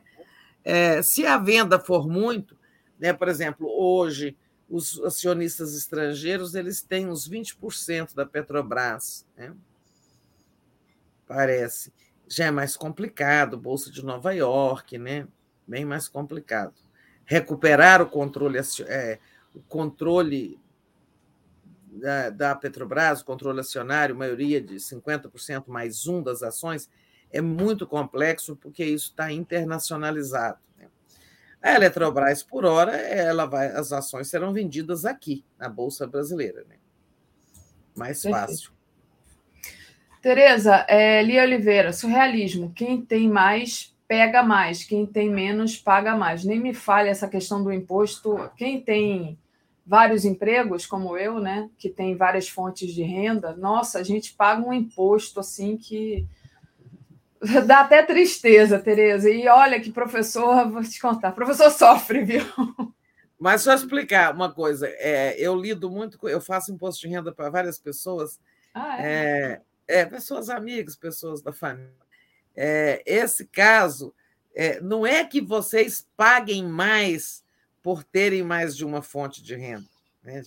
é porque as fontes são valores mais baixos, então você, tá, você cai numa alíquota ali de 10% da, da renda sobre aquela, aquele vencimento daquele emprego, depois você tem outro e outro.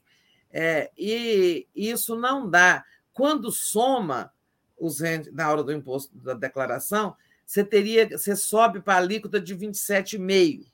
E aí tem uma diferença a pagar, entendeu? Uhum. Não é pelo fato de serem rendas diferentes que são somadas. É porque em cada uma delas não se recolheu o suficiente né, durante o ano. Entendi. Muito bem, Tereza. É, vamos mudar aqui de assunto, vamos trazer um assunto importante também no dia de hoje, né? Que é o, foi uma notícia de ontem, que é o desaparecimento do indigenista Bruno Pereira e do jornalista Dom Phillips, né, do The Guardian, na Amazônia. E aí e o governo quieto, né? Não, não esclarece, não, não investiga, não sai em ajuda dos desaparecidos. É um escândalo, né, Tereza? É um escândalo. Isso é um escândalo ter acontecido porque era uma tragédia anunciada. O indigenista Bruno Pereira vinha sofrendo ameaças, é, não teve proteção. É, a Amazônia está é, tá largada lá como terra sem lei, onde os garimpeiros, os, os madeireiros, os grileiros né, pintam e bordam, fazem o que querem, sobretudo contra as comunidades indígenas, porque quer, precisam avançar sobre as áreas indígenas, sobre as terras, as reservas, tudo mais, e o governo deixa aquilo ao Deus dará. Né? Isso só mostra como o governo está ausente da Amazônia. As Forças Armadas sempre disseram ah, que elas são guardiãs da Amazônia, mas deviam ser guardiões, guardiãs também dos povos da Amazônia, também dos que militam em favor da Amazônia. Né? Isso não aconteceu. Era, era anunciado, olha, se alguma coisa de pior acontecer é, com um jornalista estrangeiro de um veículo importante, o fato disso já estar acontecendo, já está repercutindo, né, o desaparecimento deles, é, parece que não teve nenhuma novidade, né? Aí até, até há pouco não tinha, não havia nenhuma novidade. Ou seja, a segunda noite em que eles estão desaparecidos, saíram lá de São Rafael com um motor bom, uma, uma embarcação nova, né, com gasolina, é, para uma viagem curta, né, ali pelo Rio, subindo o Rio, não chegaram ao destino, que no máximo duas horas eles estariam, é, teriam chegado ao destino, não chegaram. A Marinha agora assumiu o comando dessas operações, porque envolve a busca naval. Mas eu mesmo estava falando ontem no Boa Noite, e depois muitas, muitas autoridades entraram dizendo, assim, em sintonia, a mesma coisa. Olha, não basta buscas pelo Rio, tem que ser feita, tem que ser feitas buscas por terra, né? E até ontem não estavam usando helicópteros, né? É, eles dificilmente naufragaram, dificilmente essa embarcação virou, né? Porque era nova, porque era segura, estava abastecida. Alguma coisa aconteceu. É, e ontem, inclusive, vi é, um indigenista é, dizendo, é, o Sidney dizendo que era é, devemos nos preparar para o que é, é, para uma hipótese de o pior ter acontecido, ou seja, uma emboscada. Né? Então, é, é muito lamentável que esteja acontecendo pela, pela vida deles, né? um indigenista que deixou a FUNAI em 2019, quando a, a FUNAI deixou, abandonou seus compromissos com os povos indígenas para servir ao bolsonarismo. Ele se licenciou sem vencimentos e passou a atuar de forma militante, né, com as ONGs, com a Associação dos Povos é, do Rio. É, como que chama o Rio, Daphne? Java, é... Javari. É, Javari. Javari. É a Associação dos Povos Indígenas do Javari. Ou seja, ele trocou um emprego pela militância, abriu mão do salário, né? porque preferiu deixar de receber da FUNAI para se manter coerente com seus compromissos de defesa dos povos indígenas. Né? Uma pessoa admirável, eu não conhecia, eu não tinha referências é, do Bruno Pereira, mas agora tem muita gente falando sobre ele, vê-se que é uma pessoa admirável, né? É, que merece nosso respeito. E o jornalista, né, que é, hoje, Dia Nacional da Liberdade de Imprensa, né, é, temos essa notícia triste no Brasil. Né? possivelmente um atentado contra um jornalista. O Brasil, que está entre os dez países do mundo onde mais acontecem atentados contra jornalistas. Olha, segundo o levantamento da, da FENAG, Federação Nacional dos Jornalistas, ano passado foram 430 casos de violência contra jornalistas ou veículos. É, é, e desses 430, 147 atentados a jornalistas ou meios de imprensa foram cometidos pelo presidente da República. Né? Olha o ponto que chegamos. Né? É. Ora, é, como falar em democracia num país onde a liberdade de exercício do jornalismo é ameaçada? Não é possível. Vamos torcer para que venham notícias boas, né? alguma notícia boa, porque é, isso está muito atrasado. Né? O governo federal entrou com muito atraso né, nessa, nessas buscas. Agora vamos torcer pelo melhor. Dizem que é para não ter o escândalo agora durante a cúpula das Américas, né? Porque se realmente eles tiverem sido mor mortos e parecer agora vai ficar muito mal para o Brasil. E chegou um áudio, apareceu um áudio agora do indigenista do Bruno, dizendo que chegaria dia 6, né? Então, é, já está aí um dia atrasado, enfim. Muito, muito complicada essa situação toda, né, Tereza? Lembrando que a FUNAI foi desmantelada por esse governo da pior maneira possível. Ô, ô Tereza, deixa eu agradecer. Olha só, Daphne, deixa eu falar uma coisa aqui sobre desmantelamento. Vai. Ah, não, isso está no nosso programa.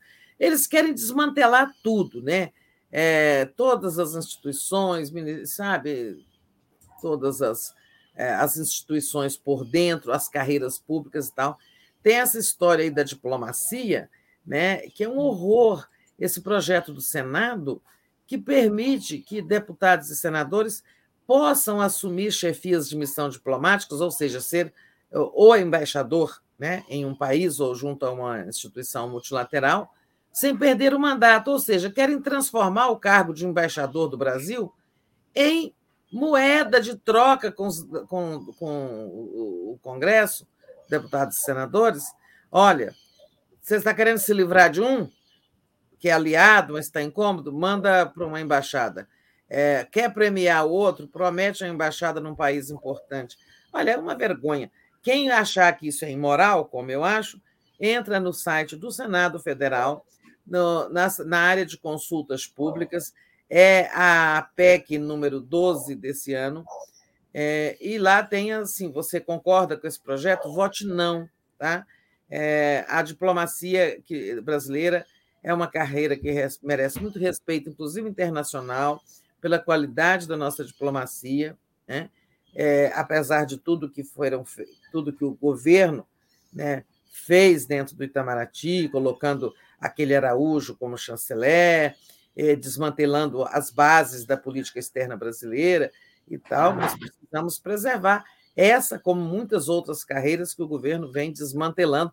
Isso é exatamente para tornar o Estado débil, sabe, o Estado incompetente. Né?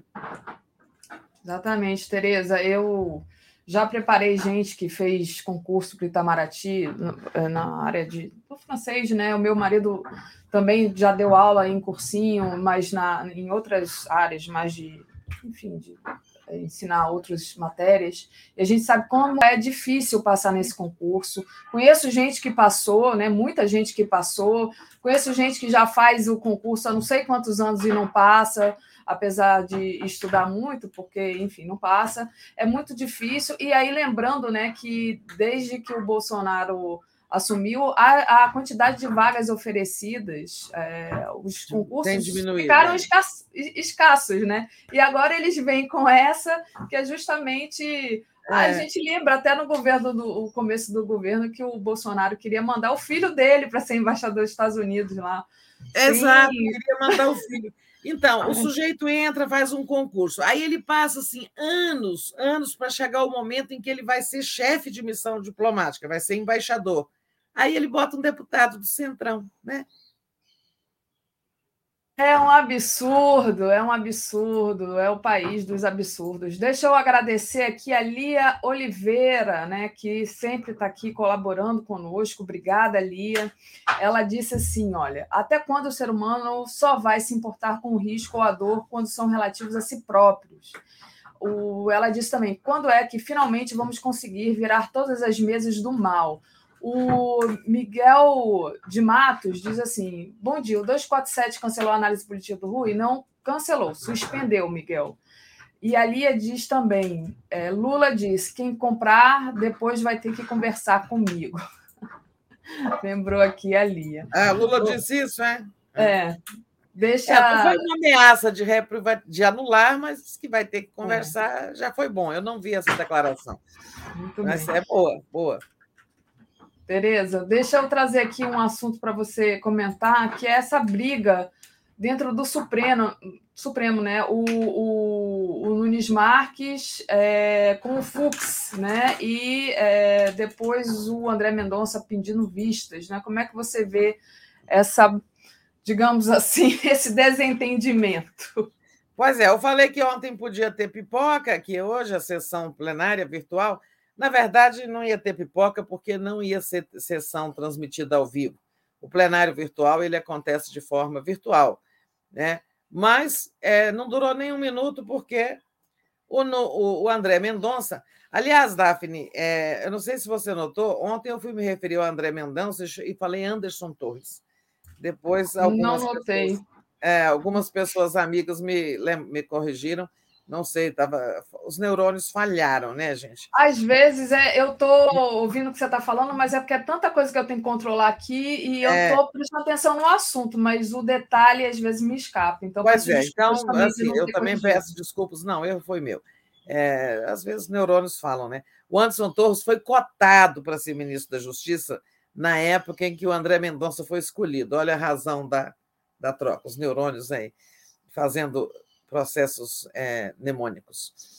Então, o André Mendonça, que é outro indicado pelo Bolsonaro, pediu vistas, o, o, o, o julgamento não avançou, né? E sabe-se lá por quanto tempo o André Mendonça ficará com esse processo. Ou seja, o que ia ser julgado, só lembrando, recurso contra a decisão do Nunes Marques de anular a cassação do deputado estadual Francisquini, bolsonarista, caçado por fake news. Né?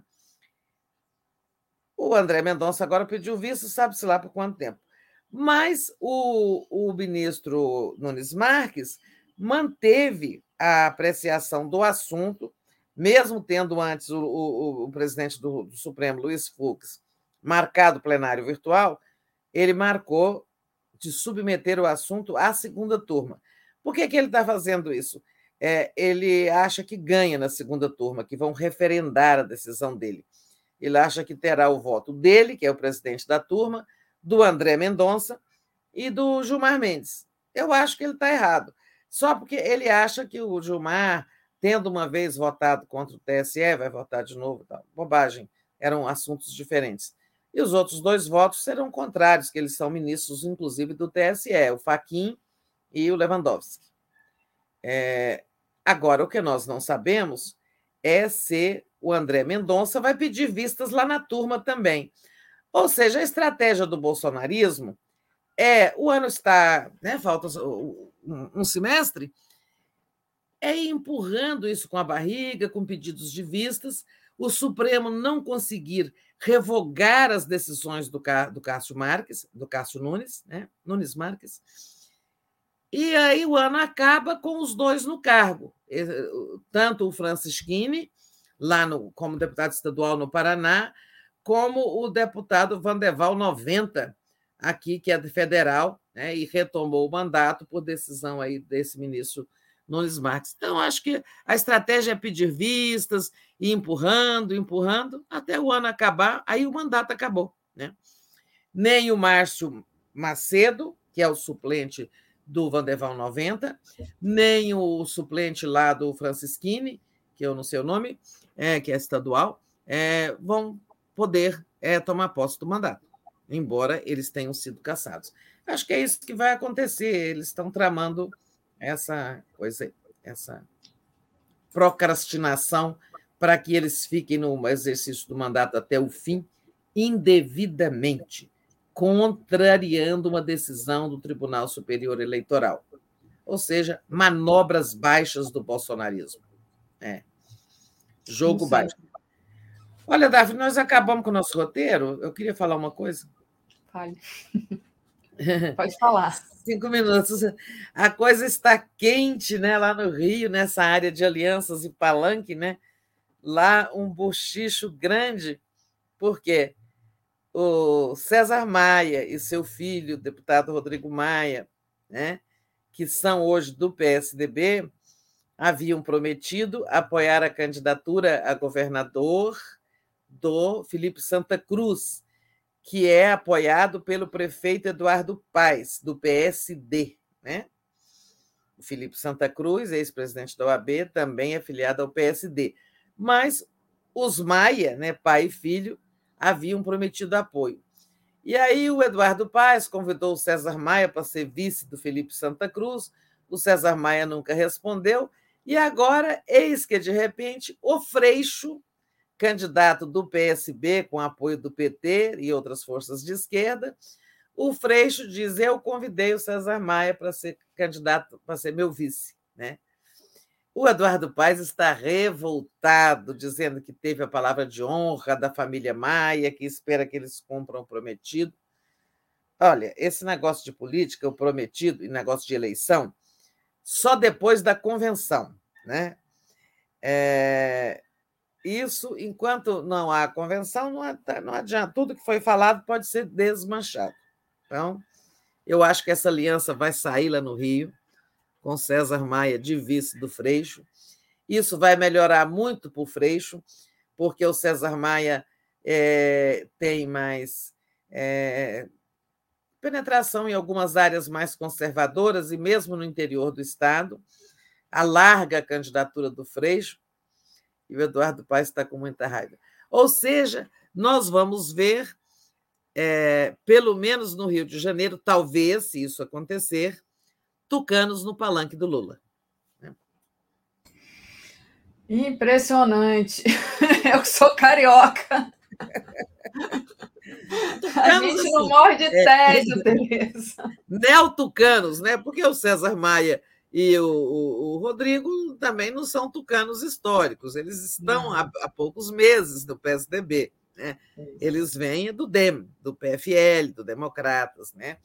É, e antes tipo... disso, o César Maia já foi brisolista, né? Foi, o César Maia, Também, por incrível é. que pareça, foi cria do o, o pai, né? Do é, velho é, essa dupla Brizola. aí, pai e filho, eles começam na esquerda, né? O pai começa na uhum. esquerda. Eu convivi muito com o César Maia, deputado, logo depois que ele voltou do exílio, né? Voltou do Chile, ele, inclusive o Rodrigo é, nasceu no Chile, né? Rodrigo nasceu é. em Santiago, a mãe é chilena, atuaram no governo do Allende, quer dizer, atuaram o pai, né? É, mas, é, em suma, apoiavam o governo do Allende. Eu acho que o César Maia, inclusive, participou do governo, tinha lá uma função. Depois do exílio, é, depois da, da, anistia, o César Maia volta e vira deputado pelo PDT e eu convivi muito com ele na Câmara, entrevistei-o muitas vezes. Ele era um deputado da bancada de esquerda, né, do Congresso, da frente de esquerda que havia no Congresso naquele tempo. Isso ainda é, ali na transição, né, fim da ditadura. ele depois eles vão para a direita, né? Vão se direitizando, direitizando, vão acabar no democratas. É. E o é. Rodrigo faz esse papel feio de ter sentado em cima dos pedidos de impeachment Horrível. do Bolsonaro quando era presidente da Câmara. Aí foram para a direita, foram para a direita, foram para a direita. Parece que estão retornando, né? Aí se filiaram ao PSDB, agora se, se sair essa aliança com o Freixo, é uma coisa inusitada, mas eu acho que ela é boa para o Freixo.